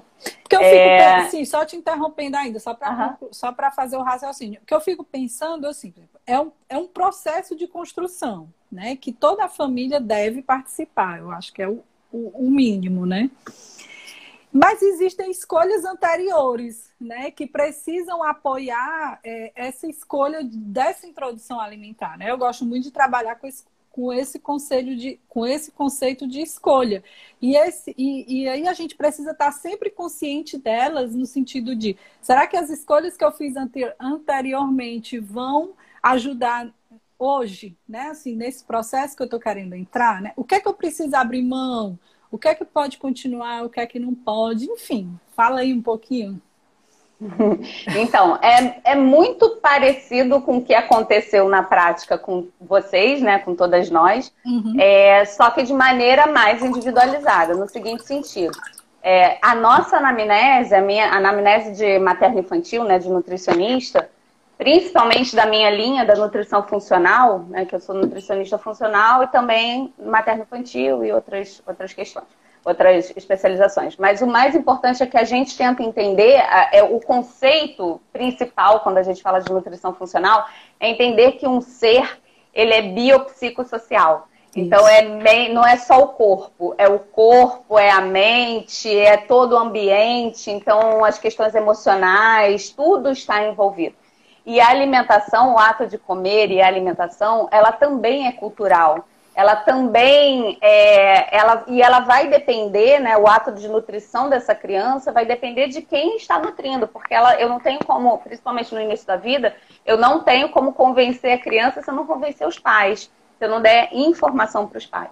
Então, durante o processo, quando a gente faz a primeira consulta, vamos botar aí, da, da, da, desse processo de começar a fazer a introdução alimentar, além de todas as questões relacionadas à gestação, desde se foi uma gestação é, desejada ou não, planejada ou não, é, se teve dificuldade para engravidar, como é que foi essa história antes dessa criança ser gerada, durante a gestação, o que, que aconteceu, é, como que essa mãe se sentiu, como que essa mãe se alimentou, e principalmente se é uma pessoa que está chegando para mim que não foi minha paciente durante a gestação.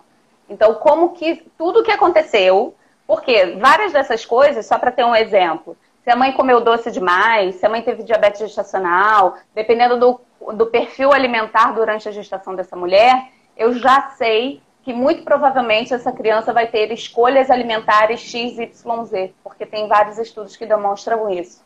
Então, a, a, facilidade ou a dificuldade, de repente, da gente introduzir determinados grupos e etc. É, a chance, de repente, dessa criança já, nas, já ter nascido de acordo com. Ah, se acontecer alguma coisa durante alguma intercorrência durante a gestação, o peso dela ao nascer, isso já pode me acender as lanterninhas de, de repente, algum tipo de deficiência nutricional ou não adequação nutricional no início da vida. Então, além dessas coisas orgânicas e de como essa família se preparou, porque nessa conversa toda a gente acaba vendo o quanto essa família se preparou para a chegada dessa criança, e ao longo desse, desse momento, até ela chegar para mim, tudo o que aconteceu. Então, às vezes ela chega para mim no iníciozinho da introdução, às vezes ela já chega para mim lá com dois anos, com cinco anos, ou no meio da introdução, já chega, ah, já comeu cinco alimentos, seis alimentos, etc. É, se essa criança é neurotípica ou não. Então, a gente faz uma avaliação, uma anamnese gigante. É, pra você ter noção, assim, normalmente minha consulta dura em torno de uma hora e meia, duas horas, dependendo da, da se é introdução, se é amamentação junto, se é primeira vez. Então, às vezes, a consulta é uma consulta muito longa ou mesmo que não seja tão longa no primeiro momento por alguma questão, às vezes, da família, a gente continua depois, né, fazendo essa investigação, Sim. e essa investigação é a todo tempo. A todo tempo, por quê? Porque às vezes uma coisa perdeu naquele momento, ou aquela não era a dificuldade do momento. Quando aparece a dificuldade naquele momento, aí a família tem aquela questão. Então, essas coisas todas são avaliadas para saber onde é que ela está naquele tempo e espaço, qual é a demanda dela naquele momento e aí eu venho para as expectativas, para saber o que, que ela pensa sobre alimentação complementar, o que, que ela tem de informação até o momento, porque a informação está aí, né? É. Solta no mundo, tipo uma live dessas. Então, de repente, ela já assistiu alguma coisa, ela vem assistindo, ela vem estudando, ela vem se preparando, ou não, tá, nunca pensou nisso e de repente foi. Né? ou caso. a pediatra falou, vai, é, ou conheceu alguém que aí esse alguém fez algum start que virou a chavinha e foi, Isso. né? Ou vou dar uma chance aqui, ou então já era uma questão, eu como muito mal, eu não queria que meu filho comesse Isso, tão mal assim. Isso acontece muito. Ah, eu Isso. recebo muita gente assim. É, e eu quero fazer diferente, porque eu entendo que eu não consegui até o momento, mas eu não quero repetir esse padrão de comportamento. Como é que é o melhor caminho, né? Como que eu vou? Então a gente aí depois dessa chega nesse momento onde eu avalio qual é o conceito prévio, justamente isso que você falou, né? As, as escolhas que esse indivíduo, que essa família, né, que está ali na minha frente fez anteriormente, até aquele momento que chegou ali. É, se existe uma questão que precisa ser corrigida com mais urgência, alguma patologia, enfim, alguma questão ou outra. É, e além disso, a gente, eu vou avaliar as expectativas que ela tem em relação à alimentação. Vou dar um exemplo aqui.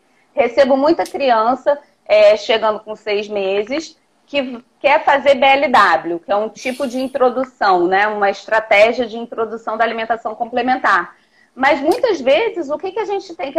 O que, que eu avalio? Eu falo, eu amo, minha Maite fez BLW, Maite foi BLW clássico, ela comia tudo sozinha, desde o início. E, e eu sou uma que falo, BLW nem sempre é para toda a família. Embora o método seja muito bom, mas aquela família, quem é que vai alimentar aquela criança? Né? Quem é que vai estar responsável pela alimentação daquela criança? A pessoa que vai, porque às vezes quem chega lá é a mãe ou o pai doido para fazer BLW, mas quem vai dar a comida é a avó. Que se a criança botar um negócio na boca e fizer um gag reflex, ela vai se apavorar de tal forma que ela pode criar um, um ambiente altamente estressante e pular lá para a live de ontem de dificuldades alimentares. Então, acaba que a gente eu preciso e eu avalio tudo, inclusive quem é que vai ficar. Então, quem são os coparticipativos da alimentação dessa, dessa, dessa criança, dessa família. Porque a criança está ali. E aí tem toda a comunidade que está ao entorno dela e que quem que vão ser os responsáveis por conduzir esse processo. Além disso, é, esses responsáveis estão em, em comum acordo sobre estão as expectativas? Sintonia, né? Estão em sintonia? Então, basicamente, inicialmente é isso que eu avalio. E ao longo do caminho, né, no percorrer do caminho, a gente vai avaliando quem é que se mudaram os planos, é, se as expectativas mudaram, se o que, que é expectativa e realidade, né? Aquela brincadeira até que a gente faz, expectativa e realidade. É. Às vezes a, a, a família está muito empenhada, mas acontece alguma coisa no meio do caminho, ou a cultura, ou as interferências externas acabam interferindo, é, sendo muito fortes, elas precisam muitas vezes de ajuda. Quantas vezes eu, eu respondo a mesma coisa para a mesma pessoa várias vezes, só para ela poder ouvir e falar assim: não, eu só preciso ouvir, já ouvi isso várias vezes com essas palavras só preciso ouvir de você que eu estou no caminho certo, porque até o porteiro quer minar a educação alimentar do meu filho. Então eu me sinto muito sozinha. Essa, essa é uma, uma, uma fala muito recorrente, que é a solidão nesse processo de educação nutricional a solidão no casal, muitas vezes, porque é, se não tem uma integração, que a gente estava falando no início, né? Quando não tem uma integração de expectativas e de o quanto cada um está disposto a ceder da sua cultura em prol de um bem maior, né? Que seria a educação da criança em relação à alimentação. Então, o quanto cada um está disposto a ceder. É muito comum alguns marcos, até um ano de idade, que o bebê tem muita cara de bebê, que a criança tem muita cara de bebê, Aí, às vezes, o, o, o pai, estou dando um exemplo assim, mas poderia ser a parceira, poderia ser a avó, enfim, alguém que está ali no dia a dia da criança. Ele, ele segura a onda de tudo bem, não vou dar um biscoito de maisena, não vou dar um sorvete para a criança. Mas chega um ano de idade, parece que é um interruptor. Aí começa, quando é que vai poder dar sorvete? Quando é que vai poder dar sorvete? Quando é que vai poder dar sorvete? Quando é que Como vai é poder botar tal coisa? Quando é que vai dar pão? Quando é que vai dar não sei o quê? Quando é que vai dar não sei o que lá? Então começa a ter umas ansiedades que às vezes nesse momento, quando isso não está bem, é claro que os marcos de cada processo, isso se torna um grande fardo que geralmente é aí que começa a degringolar, porque acha que a criança é um interruptor que chega em determinado momento que fala, beleza, ok, você comeu, você já comeu até agora aqui, então toma toma aqui o ticketzinho do fast food, vai lá e come, né? E vai ser feliz. Como se você estivesse dando a chave do carro com 18 anos para criança. E isso é um processo, como eu falei no início da live, não confunda introdução alimentar com educação alimentar. A introdução está dentro do processo de educação. Quando é que a educação acaba? Eu falei quando ela começa. Quando é que ela acaba? Ela acaba a partir do momento que essa criança já não está mais sob sua jurisprudência, que eu brinco, né? Não está mais sob sua asa, ele já tem autonomia total para comprar, porque não é assim só porque ele escolhe o que ele quer comer. Para comprar o que vai ter em casa, né? Para é. cozinhar ou para ter acesso. Então é mais ou menos aí que terminaria. Então, se a gente for pensar, termina onde? Termina no final, enquanto uhum. você estiver dentro daquele, daquele ambiente familiar onde vocês, educadores, é, pais, família eh, tenham a, a, a, esse papel de exemplo, de hierarquia e etc. Então, basicamente isso que, que eu falo, né? Que eu faço. É, eu fico, eu, eu, fico muito reflexiva nesse processo, assim, porque aqui que eu tô passando por isso. E que não é fácil. Que não é, é fácil. E que não é fácil. É, e, a, e o meu, assim, o meu interesse no tema vem porque eu estou passando por isso de novo. Só que diferente, né? Agora eu estou sozinha né? Digamos assim. É, e aí eu fico pensando nas outras famílias, né? Assim, porque do ponto aí vem aí vieram várias reflexões, como eu falei anteriormente, né? Do ponto uhum. de vista emocional, quando a gente pensa nesse lugar de mulher, de mãe, né? De profissional, nós hoje estamos muito sozinhas, né? Assim, nós assumimos muitas funções que é, por exemplo, é brincar, né? Nós, nós uhum. cuidamos, nós brincamos, nós levamos para a escola, nós pegamos, enfim, né? A gente tem muitas outras funções. Por exemplo, na minha época, eu morava num lugar que tinha várias crianças na rua e na época a gente podia brincar na rua. Então não, eu me lembro, uhum. não me lembro da minha mãe brincando comigo toda hora, né? Assim, ela brincava, lógico, mas era muito pontual, né? Eram, momen eram momentos pontuais, né? E hoje em dia a gente tem que assumir esse lugar, né, de brincar, de estar tá mais presente. Por quê? Porque hoje nós estamos muito, a gente perdeu esse aspecto da comunidade, né? Da assim, comunidade. E para criar um filho precisa uma comunidade. De uma Tem até comunidade. alguns que falam isso. É. Exatamente, é. porque antigamente era um tio que, que, que brigava, que dizia que não fizesse isso, que dava uma orientação, né? Que dava um banho, que ajudava, que enfim, era um, uma avó que morava perto, o tio que morava perto, uma comadre, enfim, tinha uma rede, né? Uma rede que essa criança ela transitava por essa rede. E hoje é praticamente só o casal, né? Assim, uhum. E aí, no, no meu caso, por exemplo, eu assim, o Eduardo entrou comigo nessa nessa onda, né, de fazer tudo isso, né? Porque o, outro, outro aspecto que eu fiquei muito, que eu fico muito reflexiva é sobre a história do, da energia que gira em torno. Né? Assim, por exemplo, eu e ele, a gente decidiu fazer a introdução alimentar dela dessa forma, né? Uhum, não é certo, uhum. não é errado, não é feio, não é bonito, não tem juízo de valor, né? É a forma que é a gente quis fazer, né? Assim, é e eu lembro que às vezes as pessoas chegavam e diziam assim, mas tu não vai dar um doce para ela, a bichinha. Aí ele dizia assim, pai, uma coisa que ela não é, bichinha. é assim, eu adorava as respostas do Eduardo. Pois é. Diga-se de passagem. Então, assim, a gente tinha que. Você tem que ter uma energia a partir do momento é. que você entra nesse mundo, né? Assim, para ir contra uma toda uma cultura que foi construída ao longo dos anos, né? Assim, é ruim, é não. Aí vem aquela história. Você comeu tal coisa e tá aí, né? Assim, você fez isso e tá aí, né? Assim, um dia eu tava dando é, é criado, criando sobreviventes. Eu falo assim, você está criando sobreviventes? É, mas tem uma coisa interessante. Um dia eu estava dando, antes da pandemia, né? Tava lá na casa dos meus pais e, e a, a Catarina ainda estava no, na introdução dos legumes, né? Dava um legume uhum. por dia, né?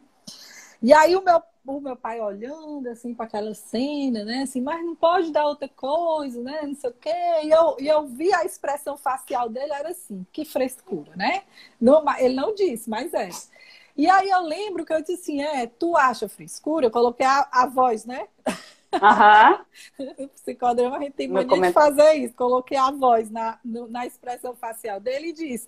Mas a gente não foi criado com biscoito. Ele não comprava essas coisas. Biscoito recheado, Sim. biscoito, Sim. outro tipo de biscoito, é, leite achocolatado, né? Assim, essas coisas não tinha lá em casa. Ele não comprava. E ainda tinha um detalhe, ele dizia assim: é, se, você, se você vier me pedir dinheiro, a gente já é grande, ele dizia assim, você vier uhum. me pedir dinheiro, se for para comprar bombom, eu não dou, já fico sabendo.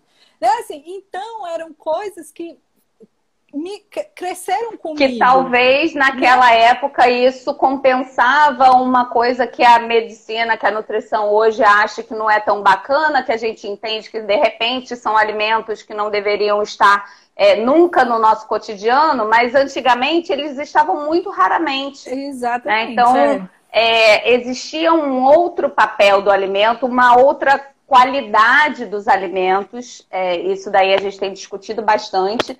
A qualidade dos alimentos, o acesso aos alimentos, isso eu tenho falado muito. O acesso ao alimento saudável, ele modificou em relação a custo é muito mais barato, muitas vezes, você comer mal do que você comer bem. Antigamente a gente falava muito isso, é mais barato você comer bem. Depende de onde a gente está, porque a, o quilo da fruta está muito mais caro, muitas vezes, do que o pacote de biscoito. Por, e, e enche a barriga. É. Né? O, o, pacote, pelo menos por aquele momento, enche a barriga.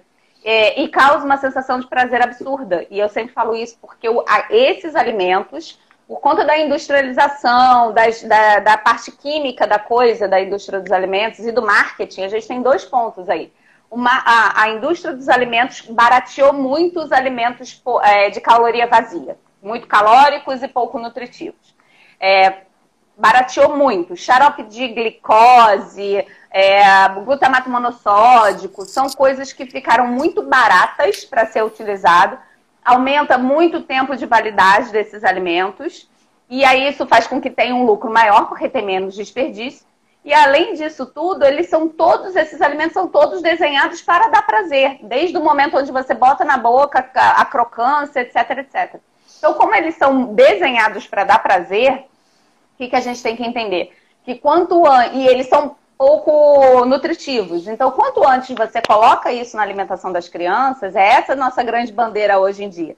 Quanto antes a gente coloca isso na alimentação da criança, eu tenho que entender que ela vai estar deixando de comer alimentos saudáveis, além dela estar comendo um alimento ruim, né, nutricionalmente ruim, ela vai estar deixando de comer alimentos saudáveis, porque o estômago da criança é pequeno, porque se ela tiver com todas as tudo, tudo funcionando do jeito que tem que funcionar, ela não come é, por olho grande, ela come quando ela está com fome, ela fica saciada, ela pode até comer um pouquinho a mais porque ela gosta daquilo, mas ela para.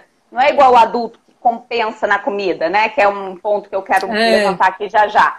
Então, acaba que ela deixa de comer alimentos saudáveis e além dela deixar de comer alimentos saudáveis, ela está sendo exposta muito cedo a alimentos que têm, a, a, comidas e alimentos que têm uma capacidade direta de alterar metabolismo. Então, assim, eu não estou falando só do, do romantismo da nutrição, de pensar em relação a, ah, vamos comer bem, né? E no processo de educação alimentar também. Mas eu estou falando de coisas que é, é um mais um igual a dois. Você come gordura trans, você eleva seu, é, seu colesterol ruim. Então, assim, independente do resto porque ele causa isso. Então, quando a gente discute esse processo de educação alimentar, é, são escolhas sim, mas baseado numa coisa que eu sempre, que é a minha grande bandeira, é fazer o quê? A escolha é sua, é da é. sua família. Você vai escolher se você vai por esse caminho ou não, mas o meu papel é te dizer exatamente tudo o que pode acontecer como que é desvendar os mistérios, né? E, e tentar te conduzir de, na melhor maneira possível. Então, gerenciando danos muitas vezes. Então, vai dar o biscoito. Decidiu, ó, decidi que eu vou dar o biscoito tal, é, que eu preciso dar pelo menos uma vez na semana, que é quando a minha mãe fica com a minha filha, porque se ela não ficar com esse raio desse biscoito em casa, quando eu chegar, ela vai ter dado, vai ter na esquina comprado biscoito qualquer e vai dar para ela. Então, tá, esse é o, esse é o problema. Temos um problema real aqui nesse momento. Como que a gente vai gerenciar isso? Então, tem algum no mercado que seja é, equivalente de sabor ou equivalente de, de angústia daquele adulto e que, que acalme essa angústia daquele adulto, né? Que na verdade ele tinha que estar indo para psicóloga para trabalhar essa angústia. Mas que naquele momento a gente consiga gerenciar e que é um pouquinho melhor, né? As escolhas como é que a gente vai fazer? Trazer essa, essa, essa pessoa até o consultório, a gente tenta, porque volto a dizer, né? Meu trabalho é, é, é educar a família que está com aquela criança naquele processo. Só que às vezes não quer ir, é muito resistente, enfim, tem outras questões aí em relação a isso. Mas nesse momento dessas escolhas, dessas concessões que a gente está tá discutindo aqui, acho que uma coisa é fundamental que todo adulto deveria pensar desde sempre, desde, ou pelo menos desde hoje, se nunca pensou nisso até o momento. Por favor, vamos fazer terapia. no seguinte sentido, brincadeiras à parte, mas no seguinte sentido, a gente tem que dissociar já passou a época. A gente, a gente chegou nessa associação de que açúcar é afeto. Estou falando açúcar, mas todas as outras coisas relacionadas a isso, né? As besteiras. É, a gente tem que dissociar, desconstruir que a gente tem que dar afeto através de açúcar, através de alimentos não saudáveis. A gente tem que dar afeto de outras formas e a comida, ela pode sim, pelo menos na minha opinião, né, do, do como eu estudo o alimento e tudo, o alimento não é só nutrientes também. O alimento é cultura, o alimento é sabor, o alimento é saúde, o alimento é prazer, é para ser tudo isso. Mas o que, que você tem que entender, assim, o que, que eu, eu acredito que todo mundo tem que entender? Que não necessariamente o prazer precisa ser o açúcar. Então, uhum. você fazer um prato de arroz e feijão pro seu filho, né, quentinho, gostosinho, quem é que não lembra da comidinha da vovó e que não necessariamente é só o bolo? Né? De repente é uma outra comida, às vezes uma comida simples, um bolinho, um bolinho assado de bacalhau, uma carne moída, a carne moída da minha avó, ninguém fazia igual. Então uhum. não precisa ser necessariamente o açúcar, não precisa ser necessariamente o pirulito, não precisa necessariamente é. ser Tem... a besteira. Tem, tem um estudo que diz, né, assim, os, neuros, os neurocientistas agora, né, que o açúcar ele vai para o. É, eu não me lembro mais. Edo, é hedônica, que é, é. A mesmo da cocaína, né? Assim, sim, é o vício, sim, né? Assim, sim. O Eduardo chama de felicidade instantânea. Ele diz assim: eu estou é. precisando é. de uma felicidade instantânea. O carboidrato simples, de uma maneira geral, ele faz isso. Tem umas questões relacionadas à liberação de, de alguns hormônios específicos que fazem isso. Só que o, o comportamento, ele, ele pode ser dissociado disso, e aí é isso que eu acredito da, desse processo de educação né, nutricional, que a gente pode ser afeto com afeto e cozinhar pode continuar sendo e deve continuar sendo. Reunir as pessoas à, à mesa para comer pode e deve ser parte desse processo de educação alimentar. É, mas esse, o olhar em relação à comida que é, tem que ser diferente. Esse, por exemplo, é o meu objetivo, assim, fazer com que, por exemplo, eu, né, assim, as pessoas que eu convivo, né, eu, o, assim, meus primos, né, assim, é, muitas pessoas que eu convivo, assim, aprenderam a comer a história, a história que você falou de manhã, né, assim, a comida da casa, né, assim, o que está sendo posto à mesa, né? Não tem aquela história da seletividade, né? Ah, eu só comi, uhum. só comi. Faz, ah, tem a comida dos adultos e tem a comida da, da criança, né? Assim, não, meu, uhum. meu objetivo é fazer com que ela coma tudo, né? Assim, o que está posto à mesa, né? Que foi meio uhum. como a gente cresceu, né? Assim, em casa Sim. era meio que assim. No Eduardo também era assim, né? Assim, então são, foi nossa educação, nossa cultura, né? Assim, mas aí voltando um pouco, assim, essa família hoje, ela tem muito, muito, como é que diz? É, muitas funções, né? Assim, principalmente a mulher, né? E eu acho que nessa nossa reflexão, assim, tem que pensar nesse lugar dessa mulher, nessa introdução, porque é ela que vai fazer, é ela que puxa o barco, né? Assim, Normalmente, muito... sim muitas vezes é ela que compra, é ela que faz, né? Assim, é ela que, né?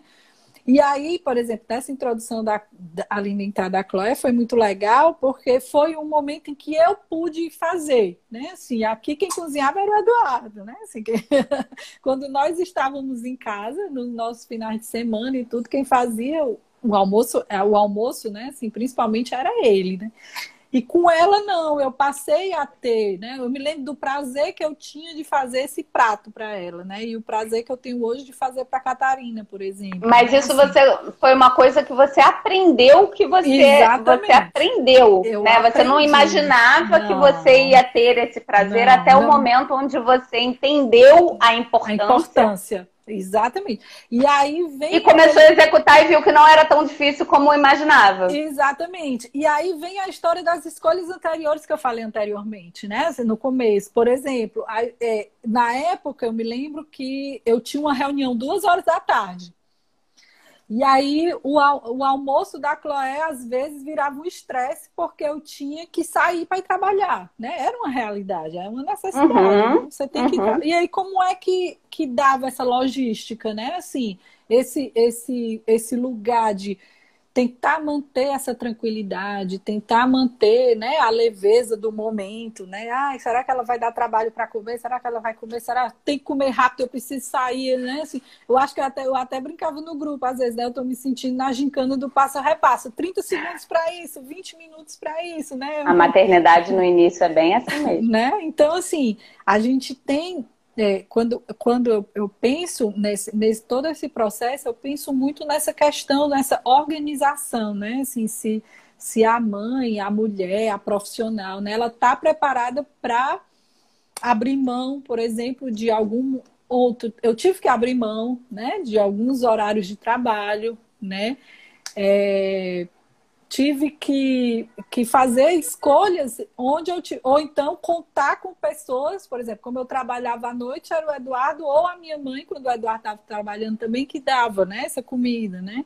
Mas aí você falou a, a história do, do, do engasgar, né, no BLW. Eu me lembro da minha mãe dizendo assim, eu não tenho estrutura para ver isso não, vá!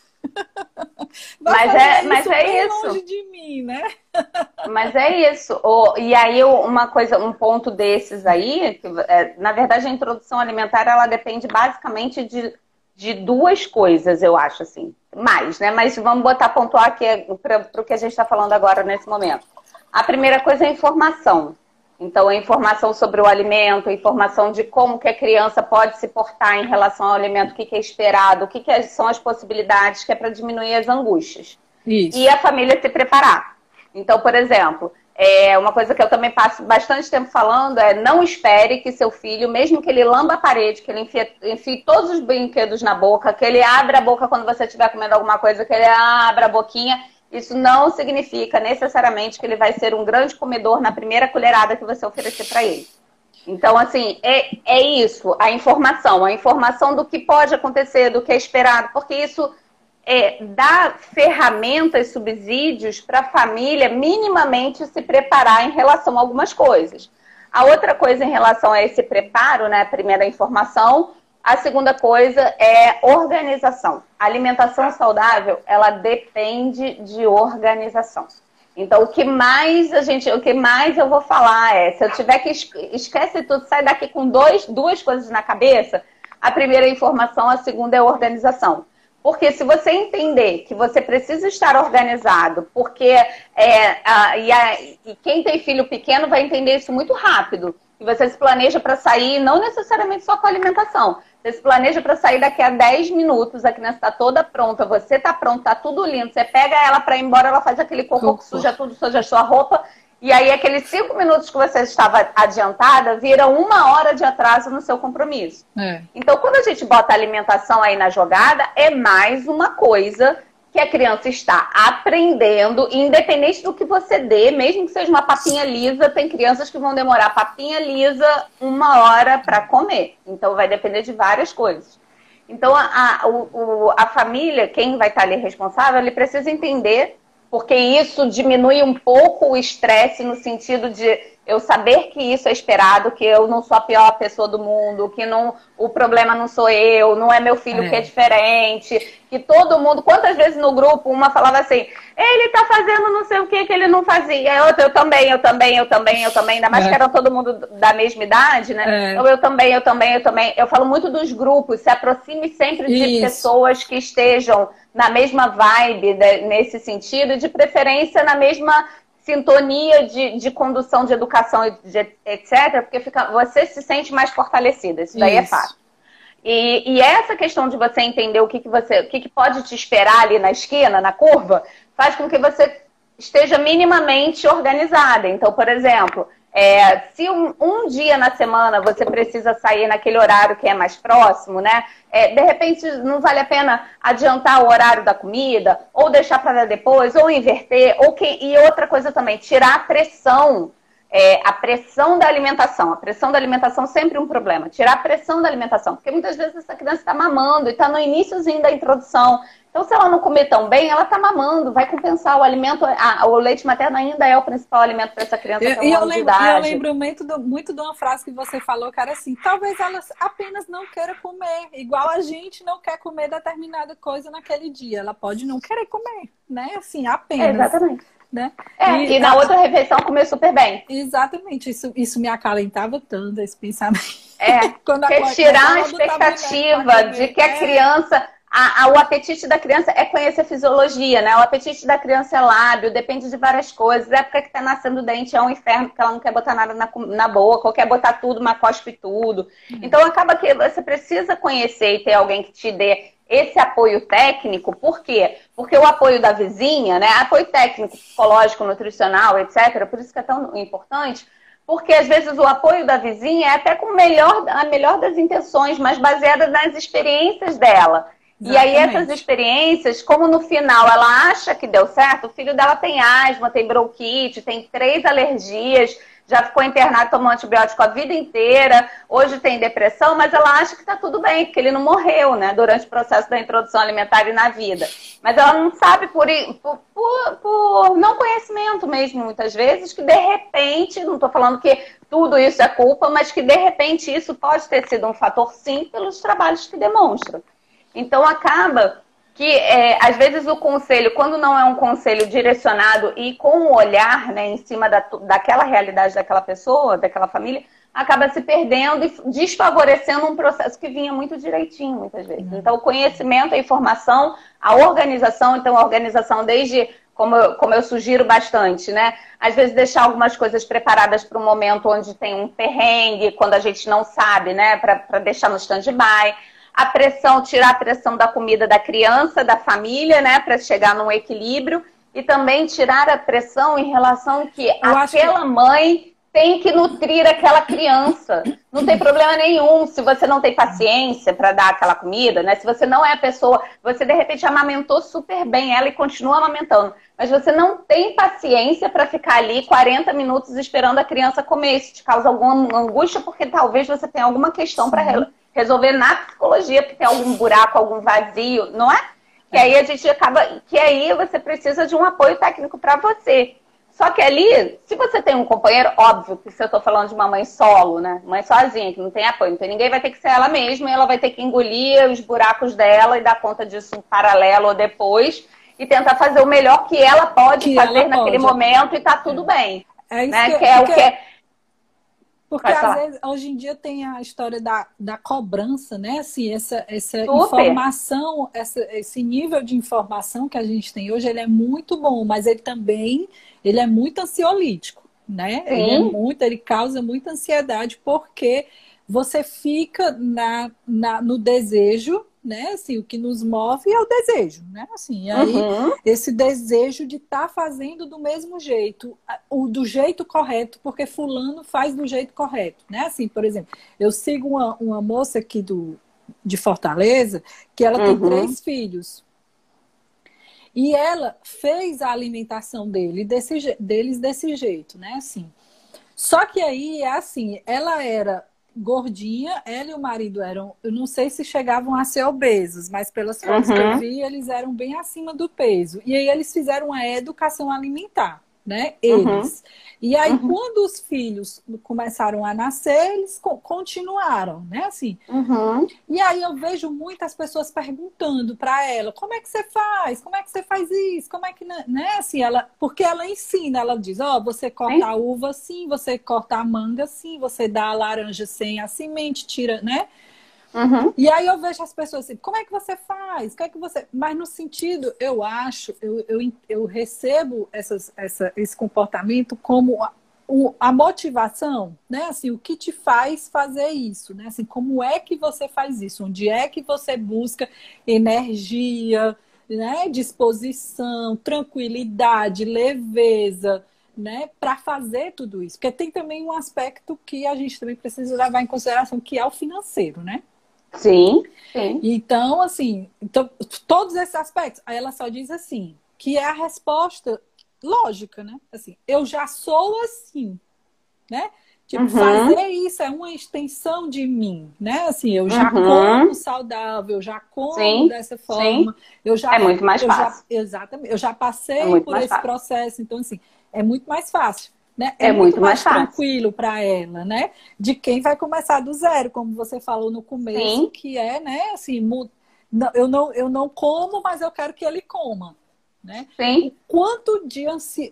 o quanto de gerador de ansiedade isso pode ser, sabe? Assim, por isso que isso entrou muito nessa minha reflexão, né? Porque... Isso é fato, isso é fato. Mas é, aí eu volto para aquele ponto que eu já falei também. Só que a gente não pode usar isso como aquela desculpa para não tentar mudar.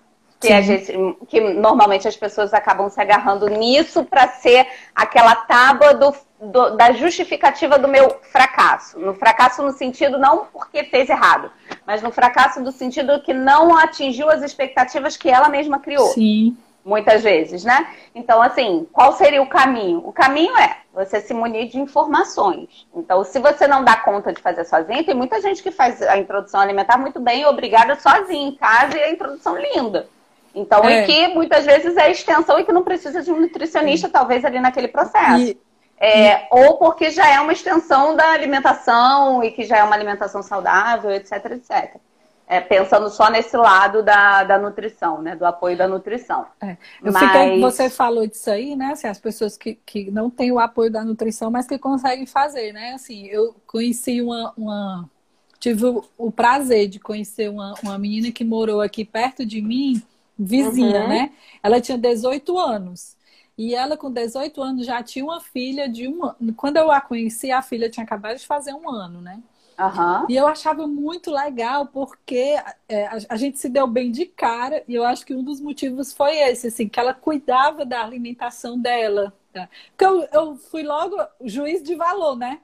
Ela juiz bem novinha não vai saber, né? Assim, não tem a, a paciência, o conhecimento, né? Assim, o, de fazer o, da melhor forma. Que nada, ela fazia da melhor, de uma forma tão legal, tão tranquila, tão, sabe, assim, foi ela que foi até ela que apresentou a pitaia para Catarina, que a Catarina avançou na pitaia, no prato de pitaia da neném dela, né? Assim, então, assim, que é, eu acho que é o é assim você eu, eu acredito muito nessa história da leveza da tranquilidade de levar os processos né? Assim de vocês fazer uma escolha e tentar é, e bancar essa escolha né e bancar essa escolha da melhor forma possível, né? Assim, por exemplo, uhum. a, a Eveline colocou aqui que faz a comida dela e que depois da comida de, que ela passou a fazer isso, ela é, a vida dela mudou, né? Assim, e é verdade, assim, a história do planejamento, né? Eu acho tão bonitinho que ela faz, ela ela faz a comida da semana todinha no final de semana, acho que é no domingo. E aí todo todo dia tem as porções, né? Quando ela sai para trabalhar, ela já leva, né? Eu não cheguei uhum. nesse, nesse nível superior ainda. Mas é isso, assim, cada um vai depender e vai depender também, por exemplo, é, quem é que está ali naquele processo ajudando?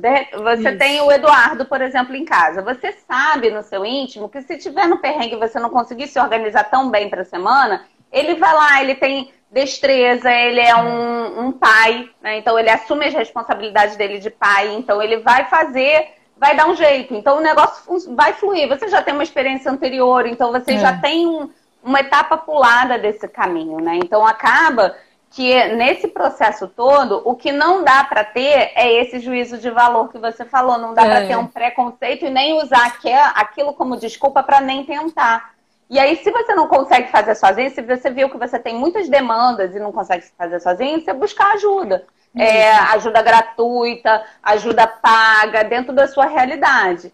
E assim, é, a informação geral, ela está aí disponível. Se você não sabe exatamente o que, não tem dinheiro, por exemplo, para contratar uma nutricionista para ajustar, um psicólogo para isso. Se você sabe que a informação está aí, o que, que, que, é saudável? Legumes, verduras e frutas, né? comida de verdade, comida de panela, desempacotar menos e comer mais comida da, da natureza mais minimamente processada e postergar ao máximo a introdução desses alimentos que não são interessantes. Se você consegue fazer isso o máximo de tempo que você conseguir, você já está assim tendo um ganho, um benefício gigantesco. Enquanto isso, você vai tentando em paralelo, tentar se organizar, tentar mudar a sua postura com a alimentação, falo bastante isso. É. É, muito mais do que a gente fala para a criança, muito mais do que tem aquele ditado, né? A palavra convence, o exemplo arrasta. É. Então a criança ela aprende por pares, por pareamento, comportamento espelho.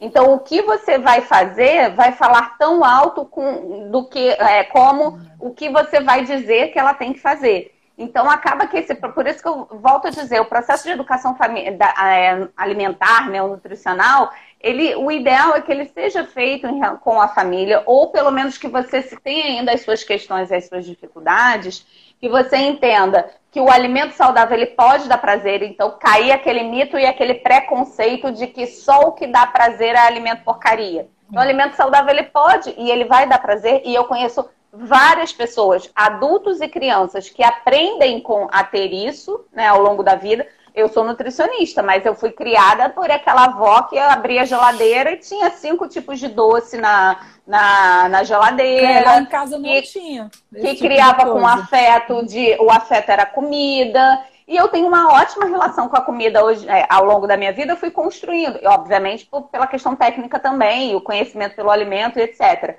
E quem me conhece sabe que eu tenho prazer em comer coisas saudáveis. Né? Então, assim, isso, obviamente, eu tento é, ampliar para o meu ambiente, para o meu microcosmos famili meu microcosmo familiar. Mas isso é totalmente possível. Só que eu, o, o que eu volto a puxar aqui é que quanto antes você começa esse processo, né? E quanto mais você vai levando isso com leveza e, e e é, se informando para ver qual é o melhor caminho dentre aqueles que vão ser apresentados para você, qual uhum. é o uhum. melhor caminho que você pode seguir para fazer esse balanço, porque realmente uhum. é difícil. É, é, aí a gente fala, tira o romantismo da coisa, né? Não estou romantizando. É um processo difícil. Você vai chegar na escola, como eu já cheguei várias vezes com a minha filha, e a minha filha voltar para casa com, uma, com a seguinte fala: né? Um, mamãe, o que, que é chocolate? Ah, chocolate é uma preparação. Eu ah, falei. Aí eu falei, mas por que, que você está perguntando isso? Né? Onde é que você ouviu? Ela era bem pequenininha. Ah, porque a fulana, a professora fulana, falou que quando eu comer chocolate, que eu falei que eu não conhecia, quando eu comer chocolate, eu não vou querer saber de outra coisa na vida. Olha a informação psicológica que você está dando para uma criança quando você fala esse tipo de frase, né? Olha uhum. quanto que isso pode ter impacto na você. Como psicóloga, pode me, me confirmar se isso, se isso tem. Isso tem um impacto na, na, na, construção ou na desconstrução em relação a coisas que a gente está processando, fazendo esse processo. Então, é, os adultos eles precisam entender como que eles vão se posicionar frente àquelas crianças e como eles vão fazer os, os comportamentos e o que, que eles vão valorizar ou não. Quando a gente senta para comer uma sobremesa, você não precisa na frente, é, a sobremesa é gostosa, ela vai gostar e tal. Não, você não precisa pegar a comida e comer a comida com cara blazer e chegar na hora da sobremesa e, ai, que delícia, orgasmos múltiplos quando está comendo, se você não quer que ela tenha aquele tipo de comportamento, porque senão ela vai ter aquele tipo de comportamento, porque ela percebe que aquilo está te gerando um prazer muito maior do que quando você come fruta. Aquela outra história, né? Come a fruta para poder comer tal coisa. Essas, essas negociações, elas nunca devem ser feitas, porque elas, elas geram informações que ficam dentro da psique das, das pessoas. É. É. Né? Pois é, e aí vem a, a Adriana falou aqui, né? Quando, quando eu tenho que lutar para a família inteira, né? A história da energia, né? Assim, energia desprendida para isso, né? Assim, que é muito é, é muito desgastante, né? Você rimar contra uma maré, né? É. E aí a gente que, que começa a ter o conhecimento é muito difícil. Eu lembro que eu ouvi assim, mas o biscoito maisena é tão inofensivo, dá um biscoito uhum. maisena pra bichinha, né? Assim, aí eu uhum. sabia por que, que eu não deveria dar o biscoito maisena. Né? É, e aí, e aí isso, isso, te dá segurança, né? Isso me o dá Flávio, segurança, exatamente. O Flávio estava falando justamente sobre isso. Ele falou lá atrás a história de que só o leite materno não sustenta, entre outras coisas. Isso. É difícil e desgastante esse processo com os familiares.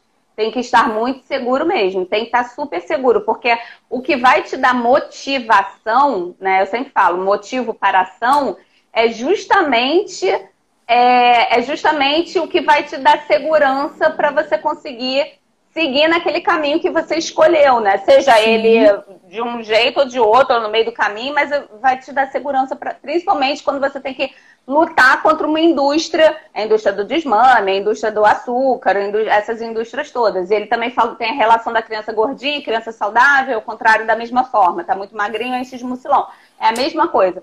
São as, é, as escolhas alimentares erradas para as crianças ficarem num padrão de, de, num padrão da fome, porque antigamente isso está muito relacionado com a história da nutrição, né, do Brasil, que criança muito magra era criança que passava fome, e isso daí ainda ficou no, na psique coletiva. Né, de todo no inconsciente mundo. coletivo, né? No inconsciente coletivo. E é, e é, engraçado, né? Porque, por exemplo, a Catarina ainda vi, eu vivi um pouco isso, né? Porque ela sempre ela teve aquele problema de saúde, né? E nunca recuperou o quilo que ela perdeu. Ela vinha ganhando uhum. peso super bem e depois parou, né?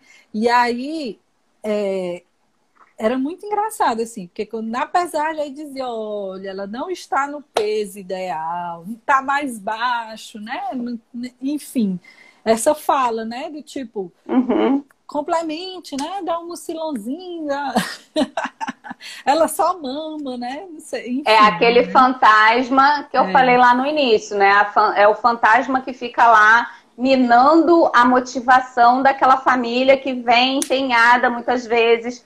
É, e, e, assim, eu vejo isso muito acontecer. E também é uma coisa muito bacana de quando a família decide fazer essa modificação na vida, na estrutura, né? Que é uma modificação muito grande Sim. É, isso é muito interessante quando você vê a família mudando verdadeiramente, e eu tenho vários casos assim, que não comia determinadas coisas e foram aprender eu... com a introdução alimentar dos filhos, porque não, não tinha isso, não tiveram essa educação alimentar, e aí quando, conforme eles vão se permitindo, né, tirando a máscara do preconceito e se permitindo experimentar, se permitindo, entendendo coisas que todo mundo. É, eu, eu, muitas vezes, eu, mais velha, assim, eu vi a coisa de ter que ficar limpa, né? E aí, quando você vê que não, é o contrário, tem que deixar a criança se sujar. Aí isso já tira um negócio de você que você vai relaxando. E aí é. você consegue fazendo os processos todos, que são várias técnicas que a gente faz para aproximar, para melhorar, enfim.